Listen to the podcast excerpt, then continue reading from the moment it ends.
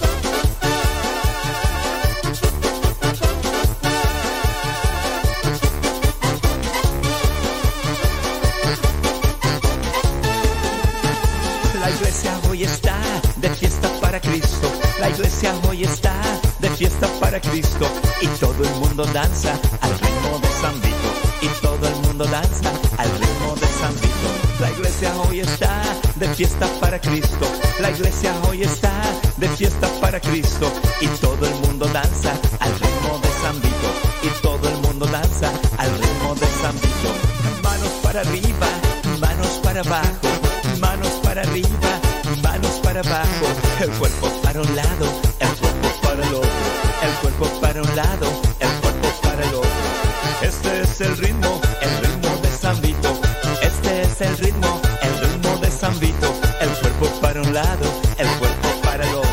El cuerpo para un lado, el cuerpo para el otro. Ja, ja, ja. Son las 6 de la mañana ya con 5 minutos. 6 de la mañana con 5 minutos. Hora de California. Son las 8 de la mañana con 5 minutos. Hora del centro de México. Hora vale. Hora del centro de México. Ahí estamos al pie del cañón. Oiga, eh, si usted está escuchando, mirando la transmisión por medio del Facebook, de- el YouTube, le pedimos, ¿verdad? si no es mucha molestia, que le dé compartir. ¿Será que puede? Si, si le causa así mucho problema, no lo haga, por favor. No lo haga. Este, queremos evitarles problemas. Pero si puede, ay, le encargamos. Saludos a mi prima, prima, prima. Mi prima Goya. ¿Qué onda, prima? ¡Qué milagro! Oh, Tenía rato que no te asomabas por acá, hombre. Oye, saludos a mi tía Mila. Anda todavía ya contigo. Eh, mi prima Goya nos está escuchando ahí en la Florida. Ahí en la Florida son las 9 de la mañana con 5 minutos. Nueva York, 9 de la mañana con 5 minutos. 8 de la mañana con 5 minutos. Hora del centro de México. Oiga, estaba mirando por ahí las noticias. Ya ve que de vez en cuando yo le comparto noticias. No todo el tiempo, pero eh, de vez en cuando yo le comparto noticias. E- Estas noticias que de repente sacan de onda, dicen acá en mi rancho. Fíjese, fíjese la noticia. Dice, un ciudadano de New York, Estados Unidos, pide casarse con su propio hijo. O sea, como dijo aquel de Ario de Rosales, Michoacán, Marco Antonio Solís, como dijo, ¿a dónde vamos a parar? Un ciudadano de Nueva York pide casarse con su propio hijo. ¿Y todo por qué? Pues como se ha legalizado el matrimonio homosexual, pues así está pasando. O sea, un papá con su propio hijo. Una persona adulta de Nueva York, de quien no se ha revelado el nombre ni su sexo, quiere casarse con su hijo o hija y ha presentado una demanda para anular las leyes que prohíben esta práctica que es incestuosa, calificándola de cuestión de autonomía individual. No sé si se han dado cuenta pues que el mundo, el mundo en sí, la mentalidad en el mundo general está toda loca. Y entonces, si ya no aceptas los argumentos que presentan, o eres homofóbico, o eres transfóbico, o eres no sé qué tanto. Imagínense, qué tanto así que incluso tantos organismos, pensamientos, ideas han llevado a quitar cierto tipo de caricaturas o ciertos personajes en las caricaturas porque son ofensivos. O sea, es imaginación, es lo que... Ahora estaba mirando... Ah, por cierto, eh, productos, productos comestibles que si bien son harinas, que ya ves que eh, acá en México, por ejemplo, ya prohibieron que se utilice cierto tipo de imágenes que identificaban un producto comestible. Un tigre que aparecía en un cereal. Ya no va a aparecer el tigre porque es ofensivo. O sea, está provoca. Ya no va a poder salir un elefante que también aparecía en un cereal. Ya no va a aparecer un negrito. Una, una persona afroamericana. No, no afroamericana. Sí, eh, africana. eh, eh, ¿Por qué? Porque también allá en Estados Unidos ya no va a aparecer esta mujer eh, africana a un lado ahí donde para hacer los hot cakes. ¿Por qué? Porque es ofensivo. Bueno, pues ahora esto solamente es así como que ya empezó a salir el primer caso y de ahí se comienza como las palomitas de maíz, plac, plac, plac, plac, plac, a, destaparse uno y a otro y, y después miren, allá en, Nueva York y ya ven que de allá se comienzan a transmitir todas las modas que casi tenemos. Las modas de vestir, las modas de música, las, esa es allá como que la capital del mundo porque de ahí se desprende todo tipo de, de modas y, formas de vivir y formas de pensar.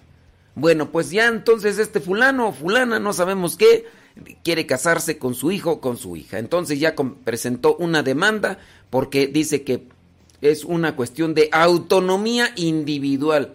El sujeto o la mujer pues quiere permanecer en el anonimato porque su petición es una acción de un gran segmento de la sociedad eh, considera moral, social y biológicamente repugnante, según los documentos judiciales. A través del vínculo duradero del matrimonio, dos personas, sea cual sea la relación que puedan tener entre sí, pueden encontrar un mayor nivel de expresión, intimidad y espiritualidad, argumenta dicha persona en la demanda ante el Tribunal Federal de Manhattan presentada apenas el pasado primero de abril. Los documentos presentados solo ofrecen una imagen mínima de los futuros esposos sin identificar su sexo, edad, ciudad de origen o naturaleza, por miedo pues al rechazo y a todo lo que pudiera decir la sociedad. Los cónyuges propuestos son adultos, dice la demanda. Los cónyuges propuestos son padre e hijo biológicos. Los cónyuges propuestos no pueden procrear juntos. El incesto es un delito de tercer grado según la ley de Nueva York, castigando con esta hasta cuatro años entre rejas y los matrimonios incestuosos se consideran nulos, enfrentándose los cónyuges a una multa y hasta seis meses de cárcel, además de la pena señalada anteriormente.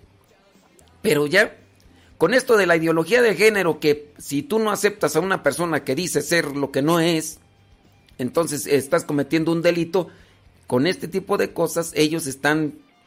Ya salió, por ejemplo, el caso de un señor que tenía mm, treinta y tantos, cuarenta y tantos años, y dijo que él era una persona de sesenta y tantos años. Y entonces fue a presentar una demanda porque dijo que él quería que ya le pagaran su pensión. Eh, le dijeron, oiga, pero usted todavía no, no completa. No, es que yo, yo, yo tengo tantos años, quizá en mi acta de nacimiento, pero yo me siento de sesenta y tantos años, sesenta y cinco años, que era lo que presentaba ahí.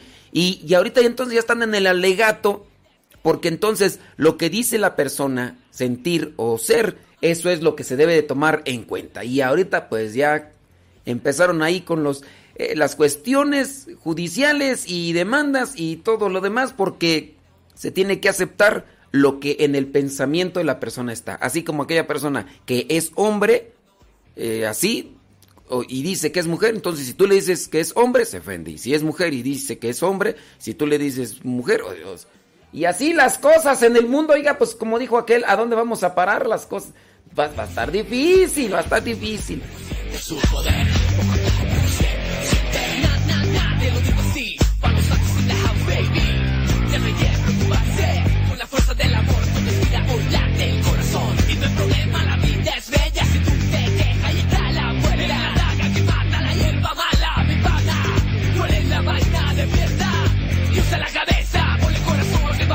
come on, come on, come on, feel the noise. Come on, come on, Latino.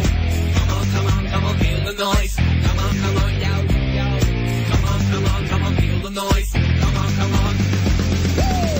Si la vida es tu constante just love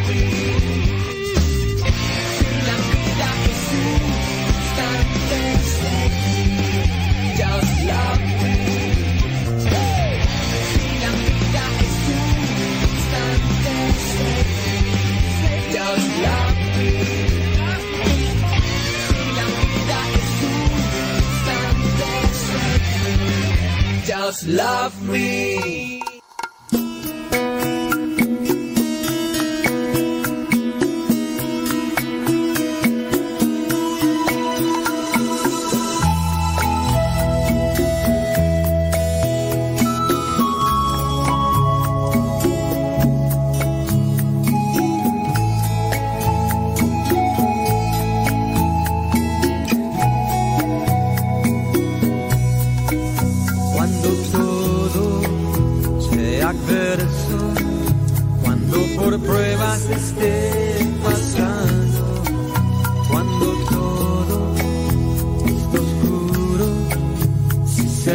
Una solución.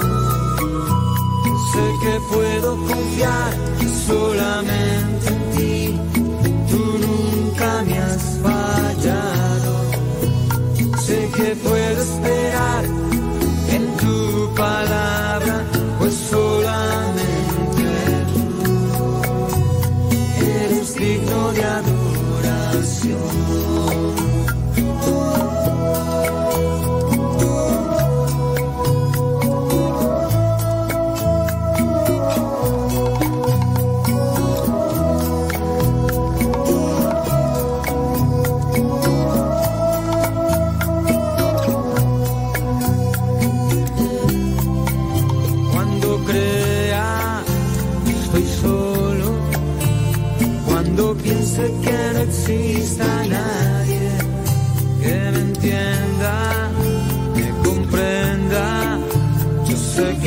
Señor me sostendrás, sé que puedo confiar solamente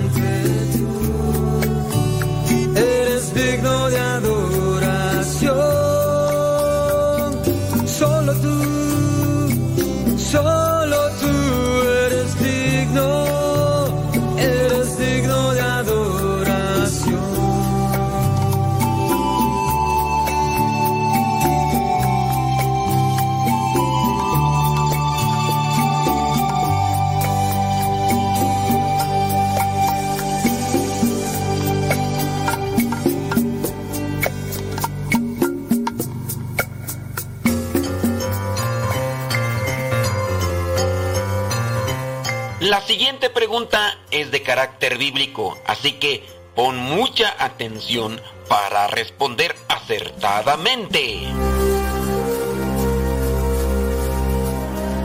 La pregunta es la siguiente. ¿A qué dios pagano era dedicado el templo donde muere Sansón? ¿A qué dios pagano era dedicado el templo donde muere Sansón? ¿Era dedicado al dios Dagón, al dios Baal o a la diosa Astarte? ¿A qué dios, a qué ídolo pagano era dedicado el templo donde muere Sansón? ¿Era dedicado al dios Dagón, al dios Baal o a la diosa Astarte?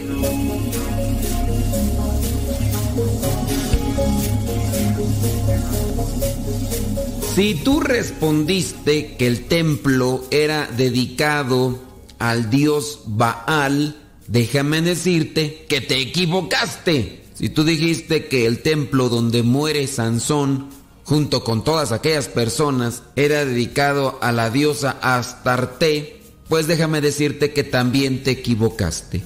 El templo era dedicado al dios Dagón.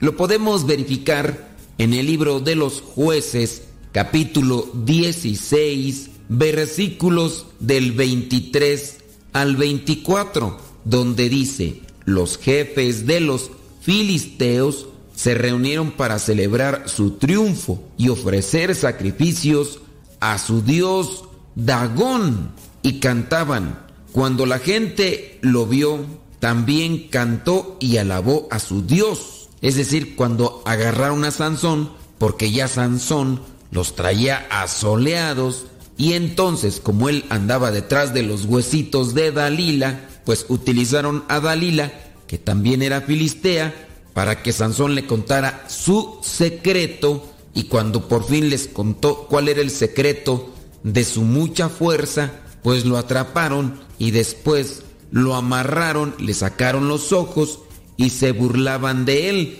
en aquel templo. Y fue ahí cuando Sansón pidió a Dios que le diera por última vez su fuerza y derrumbó los pilares de aquel templo, muriendo aplastado por la construcción, pero también se llevó a aquellos filisteos.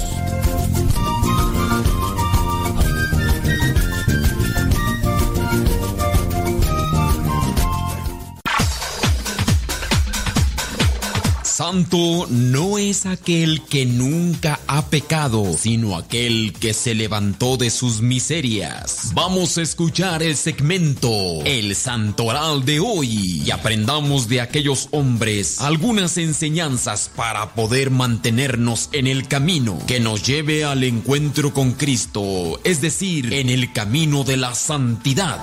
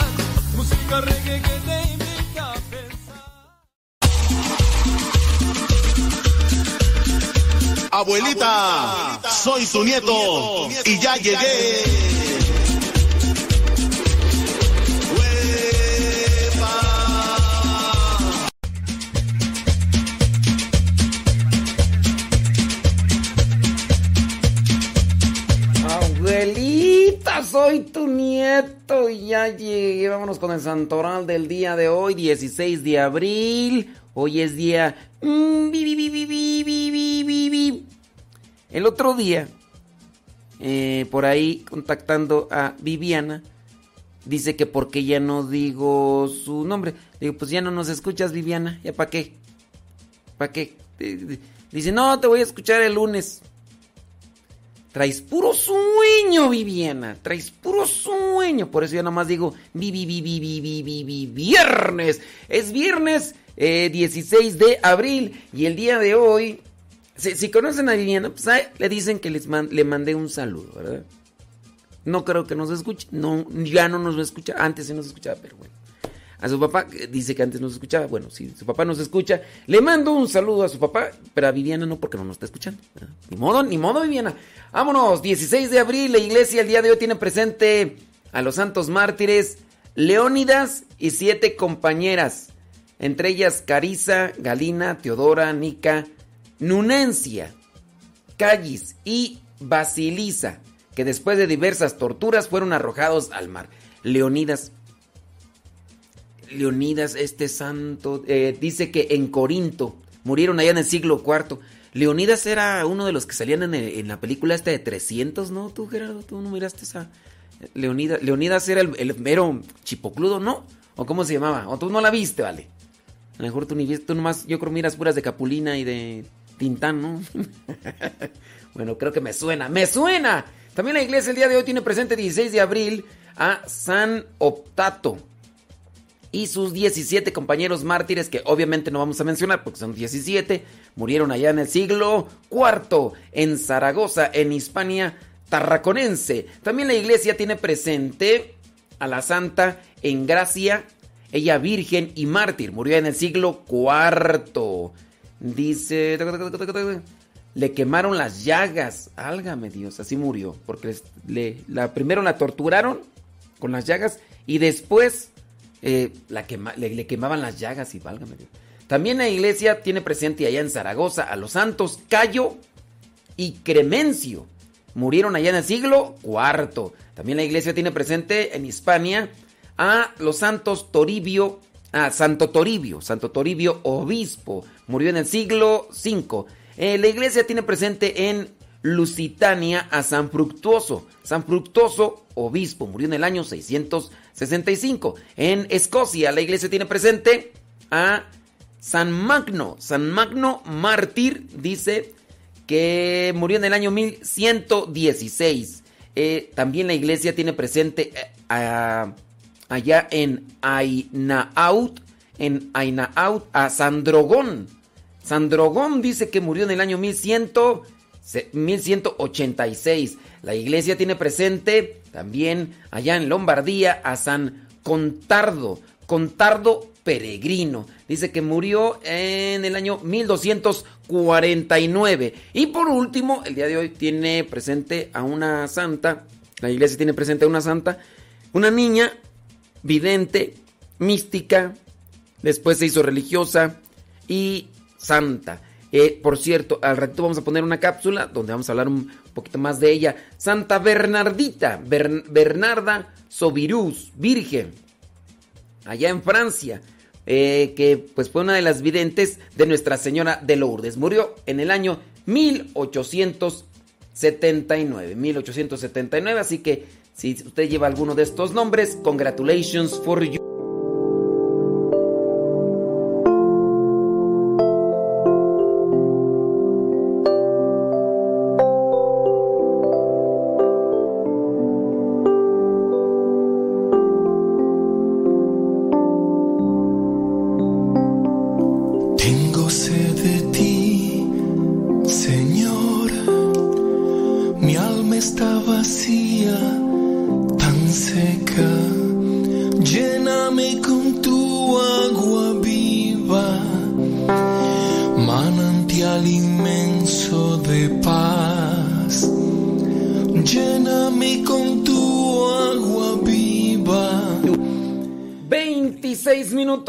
De la hora, 26 minutos después de la hora, déjame ver, Alejandra Ayala en Columbus, Ohio, Beatriz Ramos allá en Dallas, Texas, gracias, déjame ver, déjame ver quién más aquí nos saluda y nos dice dónde. Eh, saludos a Irene Martínez en Dallas, Texas, gracias. Eh, por cierto, Ania Ferretis. No, ahorita no está escuchando porque creo que está viajando desde Farmsville, Texas. Está bajando a la Ciudad de México. Ania Ferretis. ¡Kiu! Eh, déjame ver, dice, saludos desde Atlanta, Georgia. Pero, ¡vámonos! Saludos a Jubal Simón. Dice Cintia, allá en Tangancícuaro, Michoacán. Dice que antes de abrir la cafetería La Estación, ya empezando a pintarme de rayas al tigre. Dice, un gusto escuchar. Gracias, Cintia. Saludos, echarle galleta eh, ahí en la cafetería La Estación, Tangancícuaro, Michoacán. Ándele. ¿Quién más tú? Es, es que hay más personas, pero no nos dicen dónde están escuchando. Entonces, pues, pues ni modo, ¿verdad? Mercedes Juri. Desde... ¿Tú? ¿De dónde? Mm, nada más dice que es amiga de Zulma, de Los Ángeles. Bueno, pues saludos a Mercedes Juri. Dice María Hernández desde Wostock, Georgia. Órale. Saludos. Saludos, dice Lenali. Antes de trabajar, ¿a poco andas trabajando, Lenali? Qué barbaridad.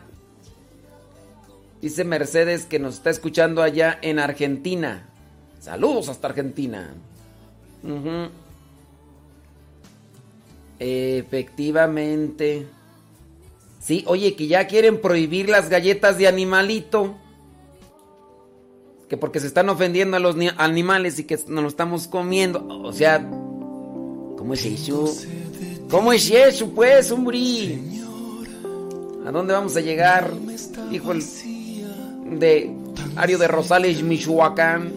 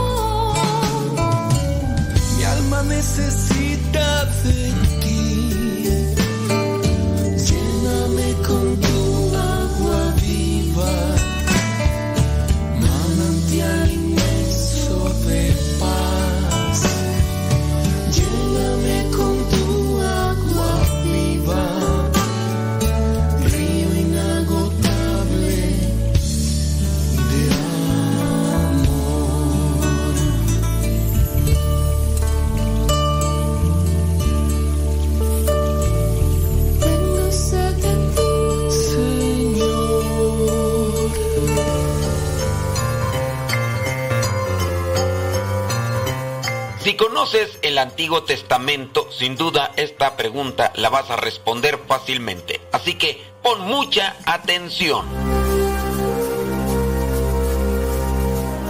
La pregunta que vamos a hacer te debería de interesar porque corresponde también a lo que vendría a ser nuestra base de la religión.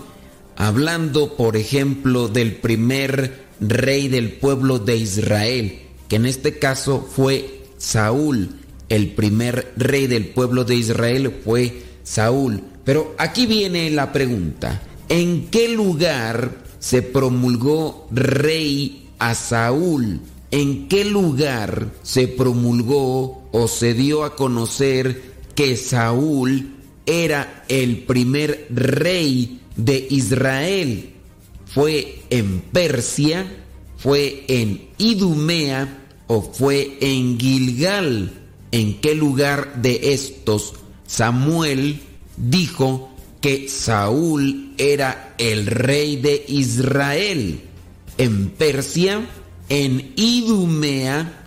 ¿O en Gilgal?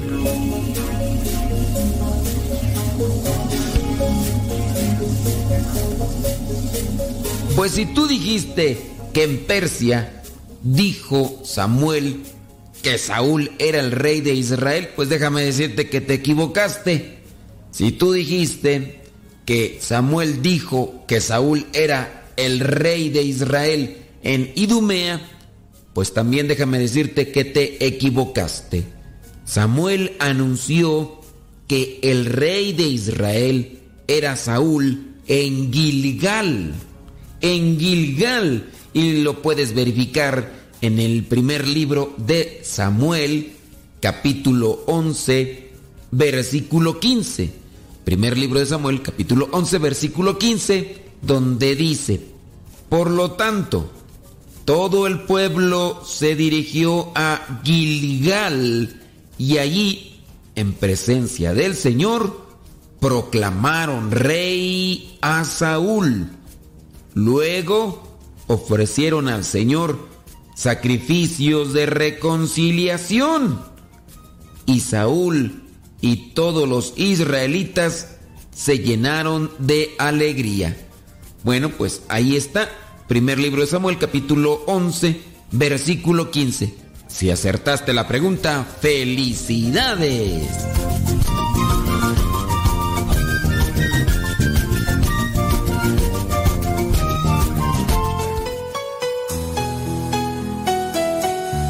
Corramos hacia la meta y hagamos vida el sueño del sembrador.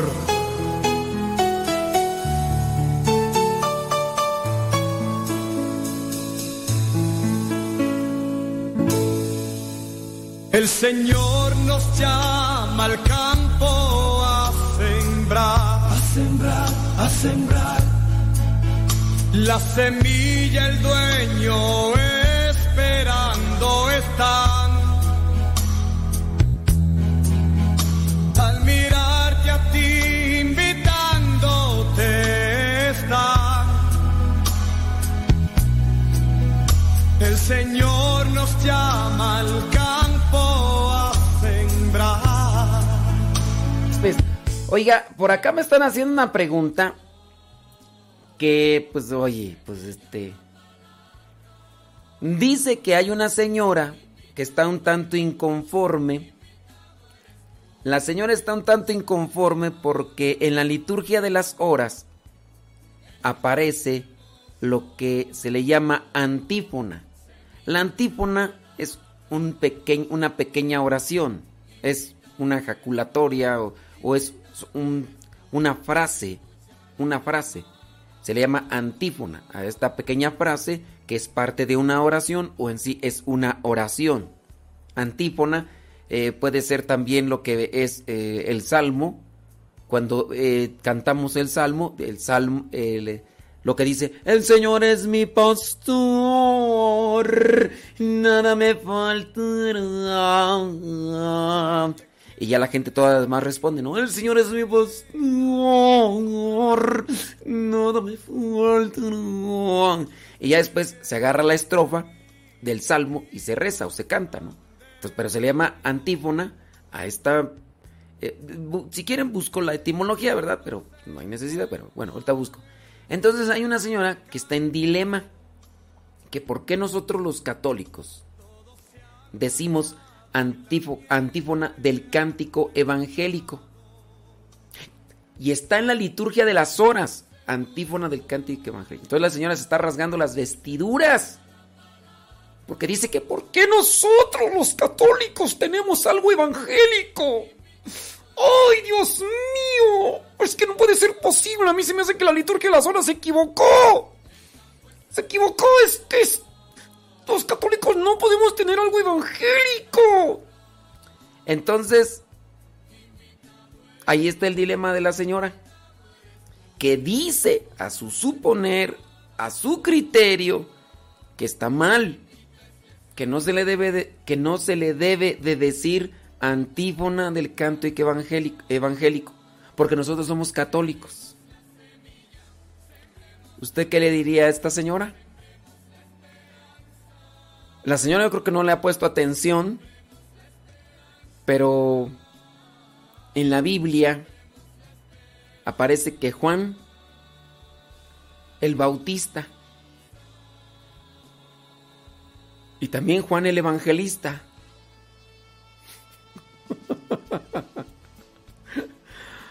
Entonces, ¿qué irá a decir la señora cuando se dé cuenta que uno de los apóstoles era evangelista? ¿Qué irá a decir la señora cuando se dé cuenta que el primo, el pariente de Jesús era bautista?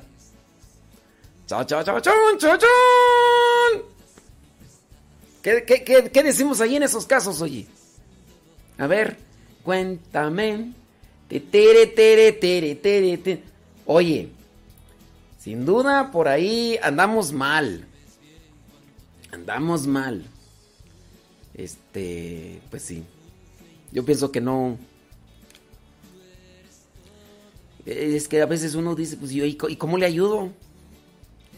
¿Cómo le digo que el término cántico evangélico refiere a que la oración, la, la frase, refiere a un cántico que está en el Evangelio. ¿Cómo le digo a esta persona? Porque a lo mejor igual no distingue entre el Nuevo Testamento y el Antiguo Testamento. ¿Cómo le digo que hay cánticos en el Antiguo Testamento y en el Nuevo Testamento? Porque para esta persona eh, eh, decir evangélico es referencia a que no es católico. Entonces, si no es católico, está mal. Y. ¿cómo- entonces, ¿qué irá a decir ahora que sepa que Juan, el, el primo de, Je- de Jesús, es bautista? O que uno de los apóstoles era evangelista. La señora se va a enojar conmigo, ¿verdad? Pero. Necesito de tu ayuda. Yo sin ti no podré vivir. Sé que tú diste todo por mí. Ven a mi Yo cantaré siempre tu nombre. Yo sé que escuchas mi oración. Yo soy testigo de tu poder. Gloria a ti, Señor. Señor Jesús. Dicen, ya nos exhibiste. Calmantes montes, calmantes montes, no hagan iris, no hagan polvadera, no dije nombres. No dije nombres. Así que, Don worry, dijo el gringo. Y ya nos van a dejar escuchar por eso. Santo Dios.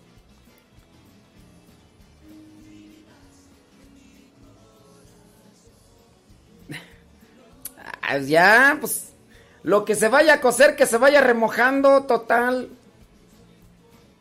Oye, es que cuando toco un tema, porque no digo nombres, ya piensan que estoy hablando solamente de esa única persona, como aquella que dije, no hombre, es que hay algunos borrachos y el señor se salió de misa y ya después vino la señora, dice, padre, es que usted estaba hablando de mi esposo. ¿De quién tú? Tu esposo, yo ni lo conozco. Pues es que usted hablando, estaba hablando de los borrachos. Ahora resulta que es el único borracho. Dije, pues al rato también van a decir que cuando hable de las señoras chismosas, argüenderas, mitoteras, oye, pues van a decir que estoy hablando de, tunas en San Luis. Sí, porque algunos uh, lo toman a título personal como si fueran los únicos que dicen. Sí, yo, yo no digo nombres como aquellos de que. Como aquella que metió la pata. Ey, ey. No, hombre, mete la mata, la pata, mete la pata de manera literal y de otra porque anda ahí con sus cosas. Pero en fin, en fin. ¿No le da risa? ¿Por qué no le da risa? Nada, pero si no es ni que fuera la única. Hay un montón de personas, dile. Hay un montón de personas. Pero sí dile que no se lo tome tan a pecho. Sí, ya, no nos, que, ya no, que ya no nos va a escuchar. Válgame, Dios. Pues sí, oye. Sí, que no se lo tome tan a pecho. Nomás dile que no se vaya a decepcionar porque. Por Juan el Evangelista. De hecho, hay un chiste, ¿no? Que dice: ¿Cuáles son los dos protestantes en el Nuevo Testamento? ¿Cuáles son los dos primeros protestantes en el Nuevo Testamento? Y dice, no, pues no sé. Ah, pues Juan el Bautista y Juan Evangelista. Pues sí, El término, de hecho, cristianos es propio de la Iglesia Católica. Hasta después del año 1500 y fracción lo empezaron a adoptar los que se salieron y, ya... ¿Tú eres, ¿Tú eres católico? No, yo soy cristiano. Oye, ¿tú eres cristiano? No, yo soy católico.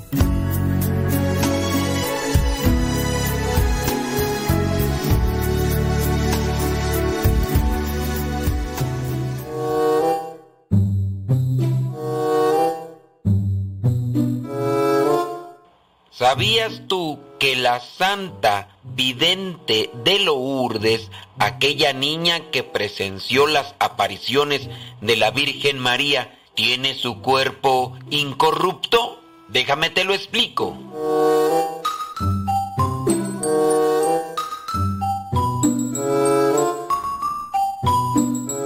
Santa Bernardita de Lourdes fue una pequeña niña muy humilde y piadosa, elegida por la Santísima Virgen María para acoger, transmitir y vivir el mensaje de Nuestra Señora de Lourdes. Ella fue una niña de condición muy humilde, analfabeta, ella cuidaba las ovejas de su familia, fue mística, con un noble e inmenso corazón entregado al rezo del Santo Rosario. Apenas tenía 14 años de edad cuando la Virgen María se le apareció por primera vez y fue en la aparición del 25 de marzo del año 1858 que la Virgen se le presenta a Santa Bernardita con el nombre de la Inmaculada Concepción. En el año 1860, las hermanas de la Caridad de Nevers, que servían en la escuela y el hospital, le ofrecieron asilo titular. Allí le asignaron una hermana para que le enseñara a leer y escribir.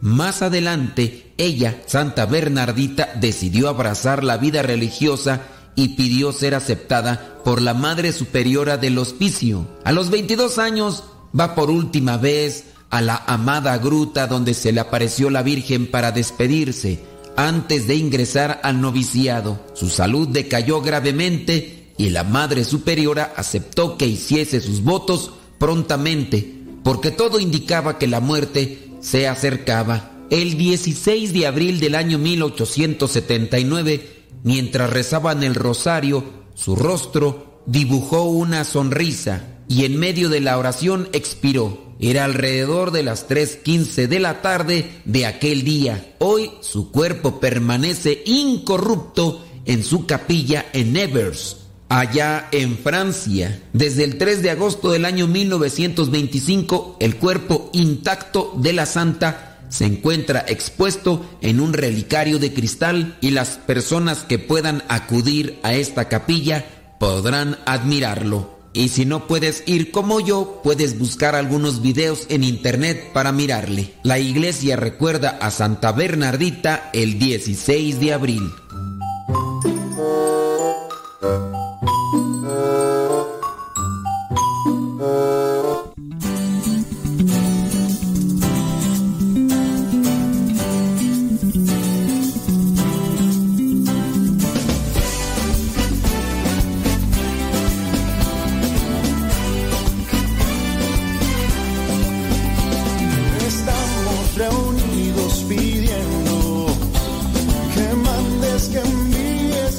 Iglesia tiene presente a Santa Bernardita y pues eh, es un también referente, ¿no? Y sobre su cuerpo incorrupto, de hecho ustedes pueden mirarlo por ahí en el en el internet, métanse ahí al YouTube y lo pueden también mirar los videos. Digo, no, tú y yo no vamos a tener la oportunidad de ir a estos lugares.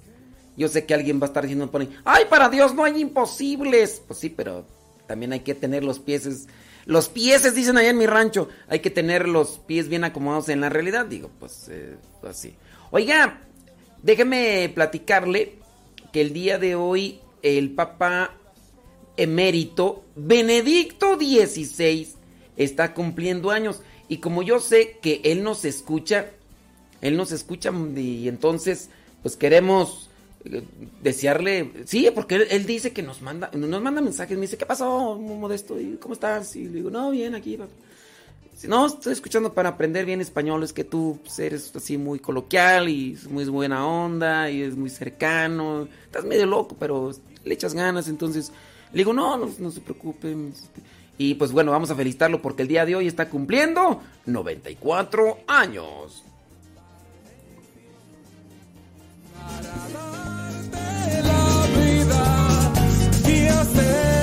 baby.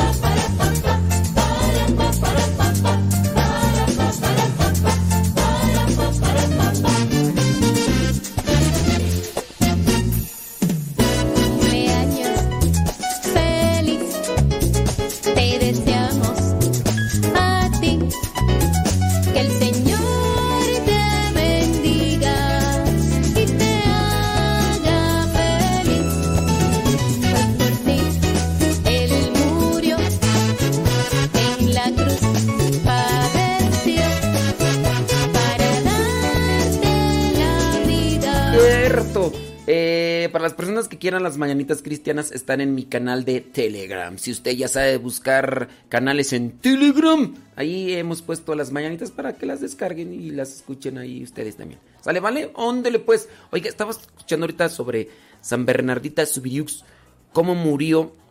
Y murió con una sonrisa en su rostro mientras eh, rezaban el Santo Rosario. Y me puse a pensar yo, ¿cómo irá a ser nuestra muerte? Si uno entiende que la muerte es dolorosa, en algunos casos, ¿verdad? Pero uno, se estará preparando. Porque mira, pues uno a veces no entiende. Uno está pequeño y uno quiere ser grande. Cuando ya estamos grandes queremos ser pequeños. Y, y de repente uno está uno mal y uno ya se quisiera morir. Y cuando uno ya se está muriendo, uno ya, Señor, le está pidiendo uno al Señor otra oportunidad. Óyeme, pues, qué, qué incoherencias, ¿no? De, de nosotros mismos que no sabemos a veces ni lo que queremos. Pero en el caso de ir acomodando nuestra situación, no sería chido, ¿verdad? Así como que eh, a lo mejor uno piensa que la muerte es dolorosa. Bueno, también dependiendo del caso, ¿no? Este, si uno entiende que a lo mejor la muerte por asfixia o, o en el caso de la quemadura son dolorosas, pero lo bonito, ¿verdad? Sería así como que me preparo para que en el momento en el que yo sí me duermo rezando y así con una sonrisa. Ay, qué cosas, Dios mío santo. Déjame mandarles un saludo antes de que se nos termine el tiempo. Hoy día viernes 16 de abril del 2021. A los que están ahí conectados y que le dan un like y que le dan compartir este programa donde también tenemos la intención de alegrarle el día. Yo espero que también lo hagamos, ¿verdad? A veces nos cuesta mucho, pero ahí le ponemos toda la enjundia. Déjame mandarle saludos a Gladys Vázquez. Dice que nos está escuchando allá en Los Ángeles, California. Muchísimas gracias. Anel Ramos dice que está allá en Cypress, Texas. Saludos hasta Cypress, Texas. Dice aquí hay más saludos, oraciones. Saludos, dice Marta Fuentes desde Los Ángeles, California. Ándele pues. Eh, dice Fernando Rodríguez. Mm, Dice, se le quiere, dice, dice, Dios le pagará. Dice, saludos desde Missouri. Saludos, gracias, Fernando Rodríguez. Eh, Jiménez Jiménez dice, saludos, eh, saludos desde Los Ángeles, California. Gracias, Jiménez Jiménez. Eh, dice que pide oración, claro que sí. dice Patricio Jiménez. Bueno, vamos a poner ahí en, oración tu intención, Patricio Jiménez. Claro que por supuesto desde luego que sí. Andrés Pinzón desde Huescovina. Saludos, gracias.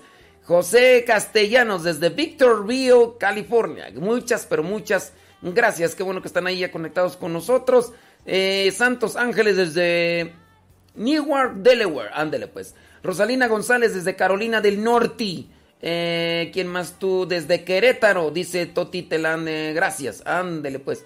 Saludos, dice. Felicitaciones al Papa Emérito Benedicto XVI. Eh, saludos, dice Techi García desde Phoenix, Arizona. Saludos hasta Phoenix, Arizona. Déjame ver por aquí. Amén. Amén, amén, amén, amén. Ok. Saludos a María Martínez desde California. Oye, yo pienso que a veces que los que nos ponen amén, amén, amén y nos están escuchando, ¿verdad? Puede ser que no, porque una vez hace preguntas y todo.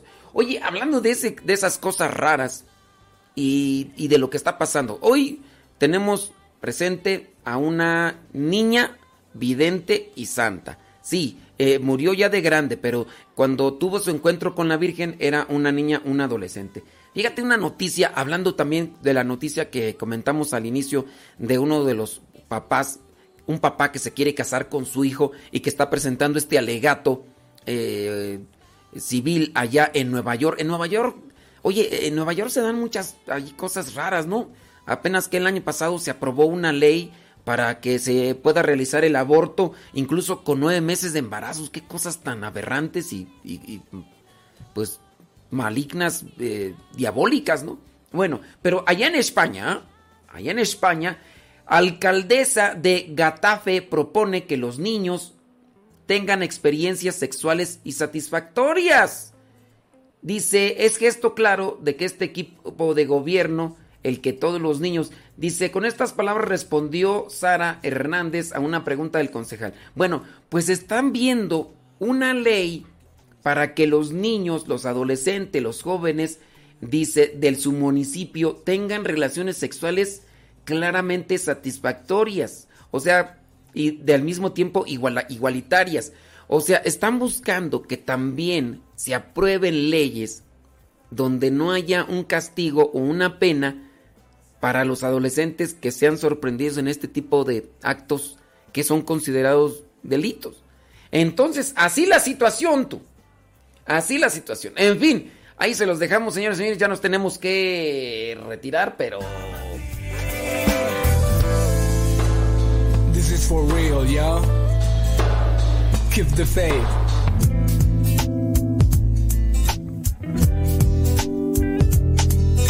Mi cuerpo caminando sobre piedras, tropezando con barreras. Aquí estoy luchando por ti. El tiempo pasa lento, se hace eterno mi sueño. Cada noche que yo tengo en cada estrella te siento. Aquí estoy viviendo por ti.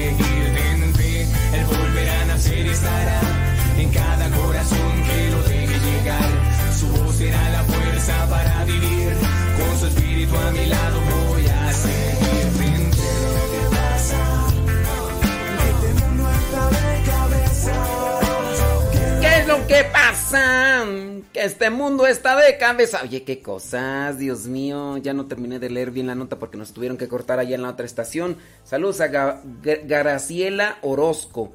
Desde Charo, Michoacán. Saludos hasta Charo. Dice que hace tres meses que nos está escuchando. Oye, Graciela, ¿y cómo fue que empezaste a escucharnos tú? ¿Quién te dijo de este programa? ¿Quién te dijo de nosotros? Cuéntanos, Graciela, cuéntanos.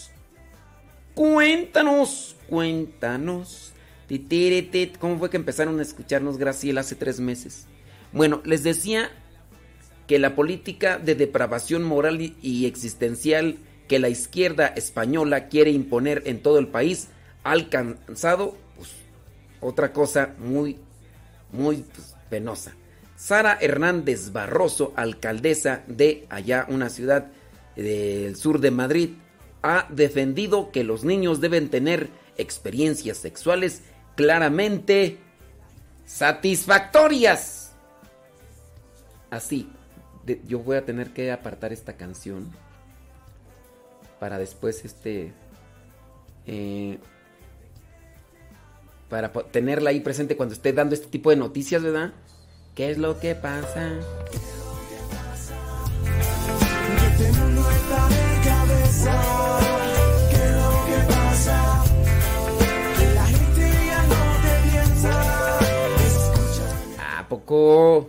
Dice Graciela, que nos escucha allá en Charo. Oye, allí en Charo, eh, ¿escuchas Radio María por... Me imagino que escuchas Radio María, pero ¿escuchas Radio María así por la estación o por internet?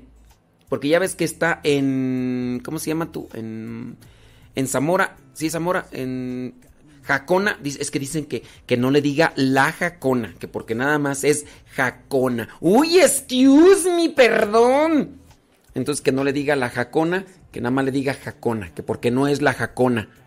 Que es solamente Jacona y ya. Oye, eh, Gra- Graciela, nada más sí, pues por curiosidad, ¿verdad? Eh, ¿tú, tú empezabas a escuchar, tú escuchabas ahí Radio María y escuchaste el agua del taco y te brincaste para acá, entonces. Gracias, eh, por, por buscarnos. Eh, dice, entonces, eh, Graciela, por favor, ahí sí. Digo, pues es para tener un poco de conocimiento, ¿verdad? Y saber cuáles son las formas en las que estamos llegando a otras personas. Em, sí, sí, sí, pues platícanos. Cuéntame. Cuéntame. Cuéntame. Bueno, déjenme, sigo leyendo acá la nota. Pues allá en España, pues están con este tipo de cosas. Dice, mm, el ayuntamiento de Jafete ha propuesto que se haga uso de esa guía que incluye imágenes explícitas en colegios e institutos públicos y privados para romper con los estereotipos sexistas y crear un nuevo futuro así. Válgame Dios, dice Graciela que, que escuchaba Radio María por internet. Entonces nos escuchó y ya se brincó para acá. Bueno, muchas gracias Graciela. ¿eh? Thank you very much. Dice entonces, para romper con los estereotipos, por pudor nos reproduciremos, no reproduciremos algunas de las sugerencias, o sea, pues sí, o sea, tratan de poner o exponer explícitamente cómo es que se puede tener placer a los niños para que ellos pues le entren al tren y se dejen llevar por este tipo de ha insistido en que a los padres no se les puede quitar la patria potestad de sus hijos y para ello se debe establecer la obligatoriedad de una autorización expresa de las familias. Bueno, pues así, así las cosas tú. Sí. Ay, Dios mío. tú. Bueno, pues esto es gobierno de la izquierda. No, que, que, Qué, qué mal. Oye, hablando de cuestiones de gobierno y todo eso, déjame ahorita pasarles un comunicado de parte de los eh, de los obispos acá en, en México. Ahorita les vamos a decir qué es lo que nos dicen los obispos acá en México respecto a la política.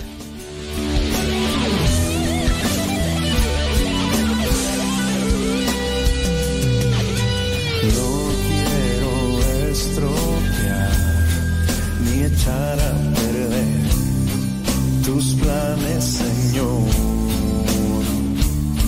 Si ya no te sirvo, Jesús, a un lado me haré, pero quiero tu amistad. ¡Conozco corazón! Siempre te fallo, Señor. Dicen que le manden saludos a la Popis. La Popis todavía sigue dormida. Te ha hecho pensar Saludos a Maribel Gutiérrez allá en Gilbert, Arizona. qué es lo que tú has visto en mí para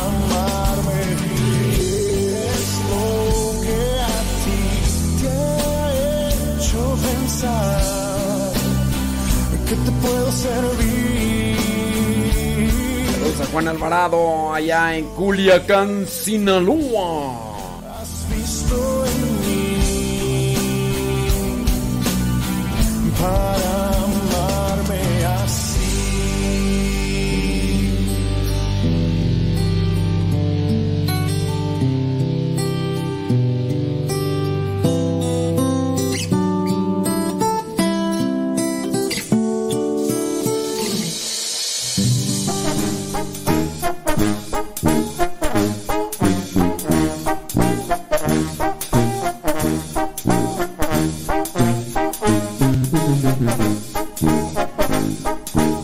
¡Ánimo, Roga Galu! ¡Ánimo!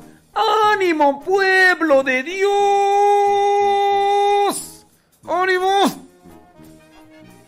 Para atrás ni para agarrar vuelo, Roga Galu. La Arquidiócesis Primada de México ha pedido a sus fieles que voten por candidatos que prioricen, es decir, que pongan en primer lugar la vida, la familia y la libertad religiosa en las próximas elecciones federales y locales que se llevarán a cabo en México el próximo 6 de junio. Lo, lo malo es que mm, como muchas personas ya no tienen ni principios, ni valores, ni dignidad, pues prefieren votar más por quien les promete dinero, eh, una torta, por quien les promete sueños. Eh, de repente, aunque vayan en contra de la vida, aunque vayan en contra de la familia, aunque vayan en contra de los principios, aunque vayan en contra, les dicen, mira, este, te voy a poner un foco allá afuera. Que no debería de prometer un político eso. Les vamos a poner aquí alumbrado. Oye, ¿qué andas prometiendo si es tu obligación con los impuestos que se saca toda la gente? Eso es lo que tienen que hacer. ¿Por qué tienen que andarlo prometiendo? Yo es lo que digo. Es que eh, está... Nosotros mismos como ciudadanos estamos mal desde el mismo momento en que les creemos las propuestas que, que no deberían de ser promesas, sino su obligación. Y, y- y después andamos ahí echándole porras al candidato así como que, o no al candidato, sino ya al gobernante. ¡Ay, este gobernante sí es bien bueno porque nos hizo esto, lo otro, aquello! ¿Cuál bueno? Si es su obligación. Para eso son gobernantes. Pero, eso sí, te prometen no sé qué, te prometen cosas materiales, aunque estén en contra de la vida, en contra de la familia, en contra de los principios, y así, así. Dice, me gustó que el candidato acá en Culiacán que está a favor de la vida. Pues sí, bueno. Vámonos a ver qué es lo que dice el seminario desde la fe, propiedad de la Arquidiócesis Primada de México, edi- editorializa sobre las próximas elecciones, respondiendo a la pregunta sobre por quién votar. El votante católico tiene muchos temas que debe impulsar y proteger. Los puntos de vida, familia y libertad religiosa son indispensables para tomar una decisión. Estos son la primera prueba que debemos pasar para tomar una decisión a favor de alguien. Si algún candidato se niega a tomar estos temas o posicionarse sobre ellos, causa una duda razonable, pues podría pensarse que esa persona tampoco tomará una decisión al respecto estando en el ejercicio de sus funciones de ser electa. En estos tiempos no es posible mantener una posición neutral sobre el respeto a la vida, a la familia y a la libertad religiosa. Se debe apoyar a quienes con claridad se han posicionado por la defensa de la vida de todo ser humano, por quienes ven a la familia como la solución a los problemas sociales y por quienes defienden la libertad religiosa. En editorial mencionan como importantes otras cuestiones importantes como la seguridad pública, educación, salud. De hecho, déjame ver porque por aquí eh, Arnulfo me mandó la notificación de la SEM. Espérame, déjame checar aquí. Mm.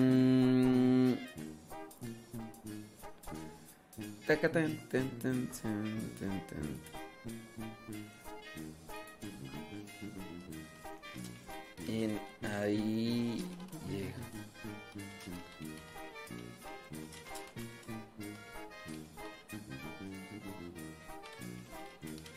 Sale, vale. Deja ver, ¿dónde está tú? Sí, nada más que aquí el problema es cuando. mm, Cuando ya tocamos el tema, ¿verdad? Sin decir nombres de políticos o de partidos políticos. Hay algunos que, como ya están eh, fanatizados con personajes políticos o partidos políticos, si yo empiezo a decir cosas, empiezan ahí a decir, ¡ah, ya está hablando de nuestro, de nuestra propuesta! Los obispos de México reunidos en la asamblea plenaria en el tiempo pascual confiando en Cristo resucitado que trae luz y esperanza a nuestro caminar. Entregamos estas palabras a nuestro amado pueblo mexicano ahora que estamos a punto de celebrar los 200 años de la consumación de nuestra independencia. Estamos viendo tiempos muy complejos en México y en el mundo entero. Las graves situaciones provocadas por la pandemia han puesto en crisis nuestro sistema nacional de salud, nuestro sistema educativo, la seguridad de los mexicanos y la sana convivencia familiar que ha visto amenazados sus ingresos. Vemos con esperanza que la vacunación ha comenzado y dese- desearíamos que este proceso fuera aún más ágil para que la salud de todos corra menos riesgos, la economía pueda reactivarse, los niños puedan asistir a la escuela, los índices de violencia dentro y fuera de los hogares puedan disminuir. Esperamos tener las condiciones necesarias para retomar el camino de la fraternidad y la reconciliación que nos ayude a reconstruir el tejido social tan resquebrajado en el que nos encontramos. Claro, es, este es un punto claro.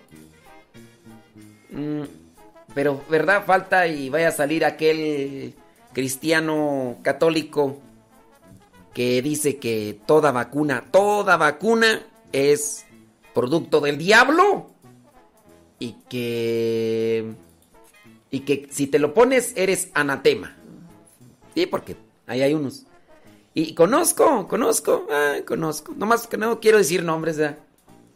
Que dicen a cada rato, ay, yo no me voy a poner la vacuna porque con eso ofendo a Dios. Mm. Criatura, tienes ya más de 10 años viviendo en unión libre y ni siquiera te preocupa casarte y, y- dices que porque te vas a poner la vacuna ofendes a Dios. ¡Ay! ¿Hasta dónde llega la hipocresía? Ay, Dios mío santo. Más porque no quiero decir nombres. Pero-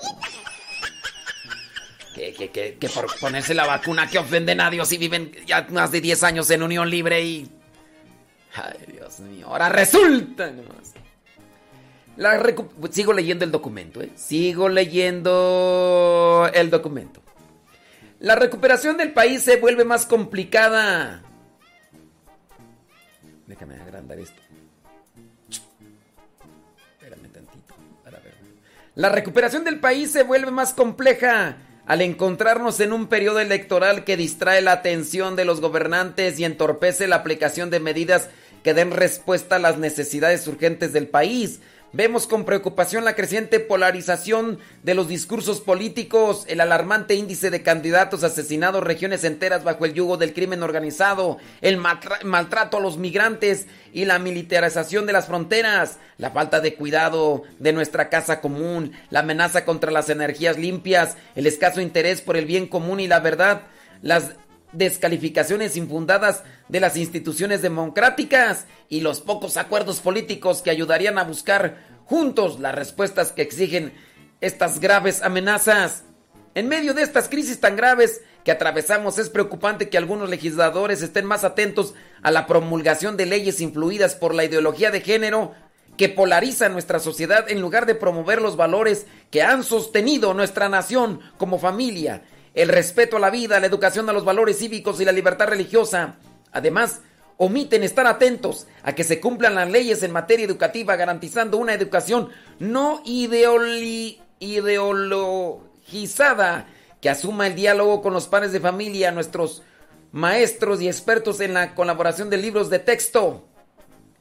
Que todos sean uno, este es el deseo del Señor Jesús, que mantengamos la unidad en el esfuerzo para salir juntos de esta crisis, unidad en el compromiso por los más afectados en la pandemia, unidad en la solidaridad para salir adelante más fortalecidos y unidad en la voluntad de por reconciliarnos y reconstruir el tejido social, superando las barreras que nos dividen. Estamos convencidos de que la polarización, la división, los intereses personales o partidistas no pueden prevalecer si queremos alcanzar la reconstrucción de nuestra patria mexicana. Ni el mercado, ni los empresarios, ni la sociedad civil, ni el gobierno por sí solo pueden resolver esta crisis. Es necesaria la, co- la colaboración de todos. El camino para superar los retos actuales es la participación ciudadana de todos, pues solo juntos podremos ofrecer a los pobres oportunidades que los hagan sujetos de su propio desarrollo y a quienes sufren de desempleo oportunidades dignas de trabajo. Como pastores reconocemos que hoy nos toca a todos aportar lo mejor de nosotros mismos, especialmente la fraternidad y la solidaridad que nos caracteriza para hacer posible un mejor México. Por ello exhortamos a todos los actores sociales en México a reconocer en cada ser humano un hermano o una hermana y buscar construir una amistad social que integre a todos. Esto exige la decisión y la capacidad para encontrar los caminos eficaces que hagan realmente posible la fraternidad y la amistad social. Cualquier empeño en esta línea se convierte en un ejercicio supremo de la caridad. Sigue el documento. Nada más que quiero aquí hacer un énfasis. Hay algunos que, que se han fanatizado con cierto personaje político, con cierto partido político, que incluso son capaces de deslindarse de los principios cristianos, a tal punto de ser los más grandes defensores de la ideología política de cierto personaje político o de cierto partido político. Y e incluso déjenme decirles que por ahí yo conozco por lo menos a cuatro o cinco personas que antes recibían el evangelio que nosotros realizamos día con día para ustedes.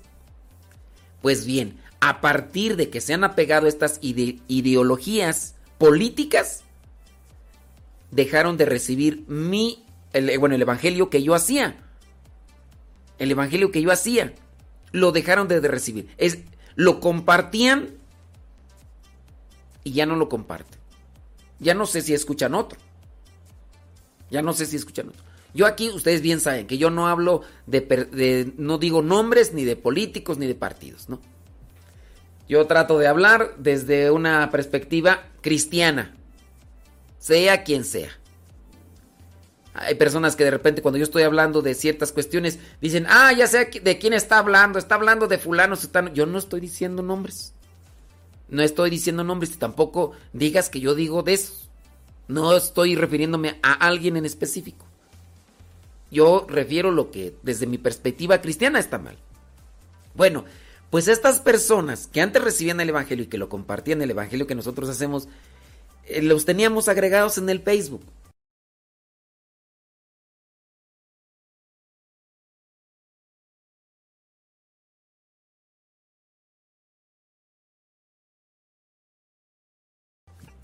Con esa misma idea de la mamá, pues la mamá le dejó de hablar. Así la mamá. Y prácticamente le decía, ya no eres mi hija. Y, el, el único pero, el único pero, era la postura política. Porque así como era la mamá de así eh, apegada al principio político de este fulano o de este partido, porque es un partido y es un fulano, pues bueno, también la hija salía a presentar lo que son las cosas negativas del personaje político, eh, específicamente del preferente de esta señora y también del partido político. Entonces, como la hija empezó a atacarle, bueno, no atacarle, sino a presentarle los defectos, errores y distorsiones, pues la mamá más enchiló, más enchiló y desde entonces la mamá la trae entre ceja y ceja a la hija y tiene más hijos y no, es una fiera. Bueno, discúlpame, ¿verdad? es tu mamá y todo, pero que mendiga. Digo, de tu mamá. Digo, es tu mamá y todo, pero. Pues así las cosas tú. Así las cosas. Bueno, pues también estas eh, personas que les digo que conocía y que en cierto momento me dijeron, no, yo que recibo tu evangelio y que se lo comparto a no sé cuántas personas. Y yo digo, ah, no, está chido, ¿no? Pues dejaron ya de recibir el evangelio, me eliminaron de su eh, lista de... Y tengo ahí los nombres. Tengo, Miren, tanto así que esas personas la agarraron en contra de toda la comunidad. O sea, quizá algunos miembros de la comunidad religiosa donde yo estoy y a donde Dios me llamó, algunos miembros de la comunidad dicen explícitamente el nombre y el de los personajes políticos, porque no es uno, sino son varios, y de los partidos políticos, ¿no? Pues esto le enchiló tanto a este, a estos fanáticos, porque son fanáticos eh, políticos, que con que, porque esta persona, esta persona que es parte de la comunidad dijo nombres, pues ya con eso bastó para que todos, todos entran en el mismo costal. Y ya dejó de recibir el evangelio y, y ya, bueno, pues así. Y no dudo, ¿verdad?, que también de algunos que pudieran estar en la misma línea o con la misma postura nos dejen de escuchar, porque yo aunque no estoy diciendo nombres ni nada, ni de partidos, ni de personajes, ya con eso. Y pues bueno. Sigo leyendo, dice, urge colaborar juntos en la búsqueda de soluciones para enfrentar la emergencia sanitaria, familiar, educativa, económica y de seguridad no hay tiempo para divisiones ni descalificaciones. Hemos de aprender a dejar nuestros intereses egoístas, individualistas o partidistas para alcanzar un diálogo por el bien de los mexicanos, así como el Señor Jesús al inicio de su ministerio en Galilea muestra que la realidad del reino de Dios involucra a todos sin excluir a nadie. Así también, ya resucitado, nos hace partícipes de esta misión al llamar a sus discípulos a comenzar desde Galilea para edificar un mundo nuevo en el amor, la justicia, la paz y por eso hacemos un llamado. Y ya después comienza la exhortación a quienes gobiernan o aspiran a hacerlo, a los votantes, a los empresarios, eh, a las familias, a los médicos, a los maestros, a los agentes de pastoral y a todo lo demás. Y ya está después eh, firmado por todos los obispos de México. Y, y así el asunto. En fin. En fin. En fin. Eh, esa es la cuestión. Ya con aquellos que son fanáticos políticos estarán diciendo, ¡ay, ya le está tirando a mí! A mí. Y, y todo lo demás.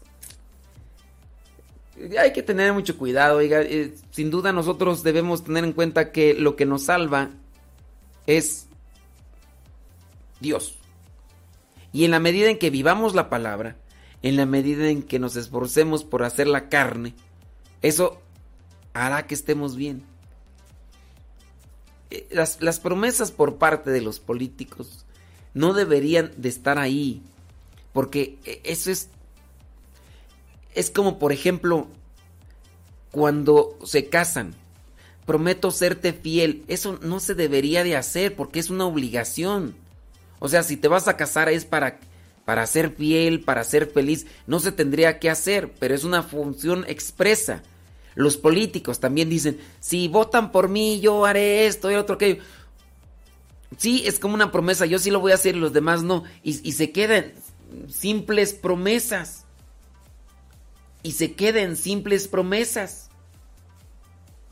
No, no, no se realiza. Ahora, ¿por qué los políticos no cumplen? El problema está en la base. Si las familias están mal, la sociedad está mal. Si las familias están mal, los políticos van a estar mal. Si las familias están mal, los sacerdotes también van a estar mal. Me desgarró el corazón que uno de las personas que nos están escuchando eh, descubrió descubrió que un sacerdote no está viviendo sus votos de castidad. Descubrió. Y entonces al descubrir y todo, pues ya confrontó al sacerdote y ya todo lo demás. Pero allí el daño ya está hecho. Y, es des- desgarrador desde mi parte porque digo, pues hacemos el esfuerzo, no soy una perita en dulce, tengo mis defectos, soy impulsivo, soy colérico, soy geniudo, soy esto y lo otro aquello. Y, y es triste, ¿verdad? Pero ciertamente pues hay que esforzarnos. Pero si las familias están mal, políticos, deportistas, eh, ministros, gobernantes, van y vamos a estar mal. Eso es lo que no se entiende. Es lo que no se entiende. Y ya nosotros pues, tenemos también que darnos cuenta de que cuando los políticos están haciendo cambio a las estructuras eh, familiares de forma legal, tarde o temprano habrá consecuencias más desastrosas que de las que ya existen, tanto en la política, tanto en la religión, tanto en el deporte, en todo, porque si la familia como célula de la sociedad está mal, de donde salen, salimos todos, ¿qué ir a hacer? No, no puedes decir tú, es que como ya es sacerdote tiene que estar bien. En principio sí, pero si desde la familia está mal, le va a costar mucho hacer un cambio a este sacerdote, tanto de mentalidad. Ya ahorita, por ejemplo, se está dando a conocer mucha rebeldía por parte incluso de obispos, de sacerdotes, rebeldía en contra, o sea, obviamente, en contra de la iglesia. La iglesia dice no a esto y hay los obispos o algunos obispos sacerdotes dicen no, pues la iglesia dice esto, pero yo lo voy a hacer y a mí no me interesa y cosas así. Y, la verdad es que pues, vamos a nos vam- estamos dirigiendo al despeñadero. Nos estamos dirigiendo al, despeñadero. Como dijo aquel, ¿a dónde vamos a parar? ¿Qué vamos a hacer? La unidad. Los políticos, yo hablo de México porque es de México donde conozco. Chequenle los políticos. El hecho de que cambien de partidos, el hecho de que cambien de colores, no les cambia lo lacra que son.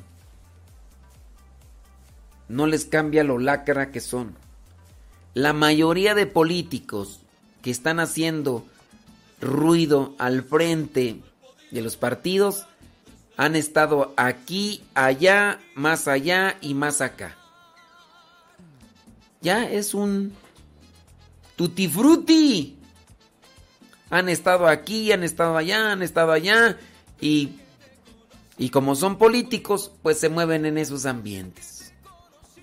Que tú digas, uy, este político antes era bien mendigo. Uy, este político antes era bien ratero. Pero como ya se cambió de partido, ya no va a ser ratero. Uy. ¿A, poco tú crees que ya nada más porque se cambió de partido ya no va a ser ratero? El problema no es que haya sido político, el problema ya viene desde antes. ¿De qué familia viene? ¿Qué principios y valores? Ahora, también hay algunos que han salido de familias con principios y valores, pero después le pasa lo que a aquella persona que no está madura, que no tiene una conciencia clara de lo que es la vida y de repente agarra dinero o adquiere un puesto de trabajo o descubre un talento con el que lo lanza a la fama y descubre que hay tenis y se compra dos pares, uno para ponérselo en los pies y otro para ponérselo en las manos. ¿Por qué? Porque el dinero lo el dinero, la fama y todo lo lo perjudicó y y así pasa cuando sucede. Todo viene desde la familia. Si desde pequeñito se les educó y formó bien en la conciencia, en la forma de ver la vida, de grandes van a hacer cosas buenas. Pero no, hay todavía personas que piensan que los, los funcionarios políticos van a hacer un cambio en la sociedad. Cuando a nosotros, cada uno de los ciudadanos, nos corresponde hacer ese cambio. Pero en fin, es una cuestión que. Pues, ni modo, ¿verdad? Ni Ya no hay la oscuridad, mi vida tiene sentido. No tengo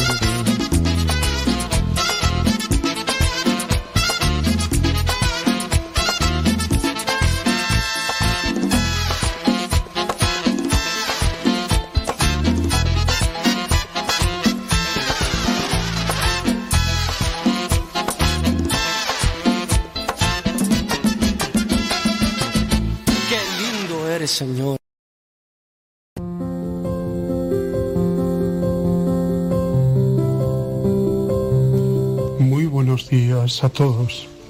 Hoy es viernes día 16 de abril. Estamos en la segunda semana del tiempo de Pascua. Seguimos celebrando que Cristo está vivo y resucitado. Aun siendo viernes, con esa connotación penitencial que tiene a lo largo de todo el año, destacamos sobre todo no solo la muerte y la pasión de Cristo en la cruz, sino su resurrección que va unida ¿eh? a la pasión y muerte. Por eso damos gracias a Dios por el amor tan grande que ha tenido para con nosotros, dando a Cristo el poder vencer sobre el pecado y sobre la muerte y estar vivo y cercano a nuestra vida. Dios nos quiere, Dios está muy cerca de cada una de nuestras realidades. El Evangelio de hoy es el Evangelio de la multiplicación de los panes y los peces.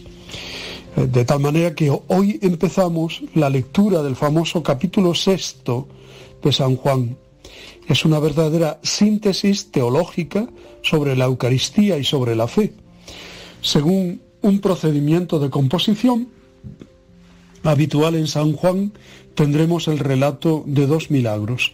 Luego, un largo discurso de Jesús que expresa y prolonga la significación de estos dos signos prodigiosos. La lectura de este conjunto abarcará toda la próxima semana. Primero, multiplicación de los panes. Segundo, eh, andar sobre las aguas. Tercero, discurso sobre el pan de vida. Ya hemos dicho muchas veces que en el lugar de la institución de la Eucaristía, San Juan pone el lavatorio de los pies, como leemos cada jueves santo, pero no se olvida de la Eucaristía, ya ha hablado de ella precisamente en este, en este capítulo. Buscar la, la vida fácil y líderes que nos saquen las castañas del fuego, y aquí una de nuestras permanentes tentaciones, ¿no? Por esto mucha gente seguía a Jesús, pero interesadamente. Al final quieren proclamarlo rey, pero Jesús se desmarca claramente de esta manera de sentir y proceder. Por esto se retira solo. En vez de eso crea complicidades. ¿Con qué compararemos? ¿Con qué compraremos pan para que coman estos? Pregunta Felipe, aunque bien sabía lo que iba a decir bien consciente además de la escasez, escasez de lo que se parte.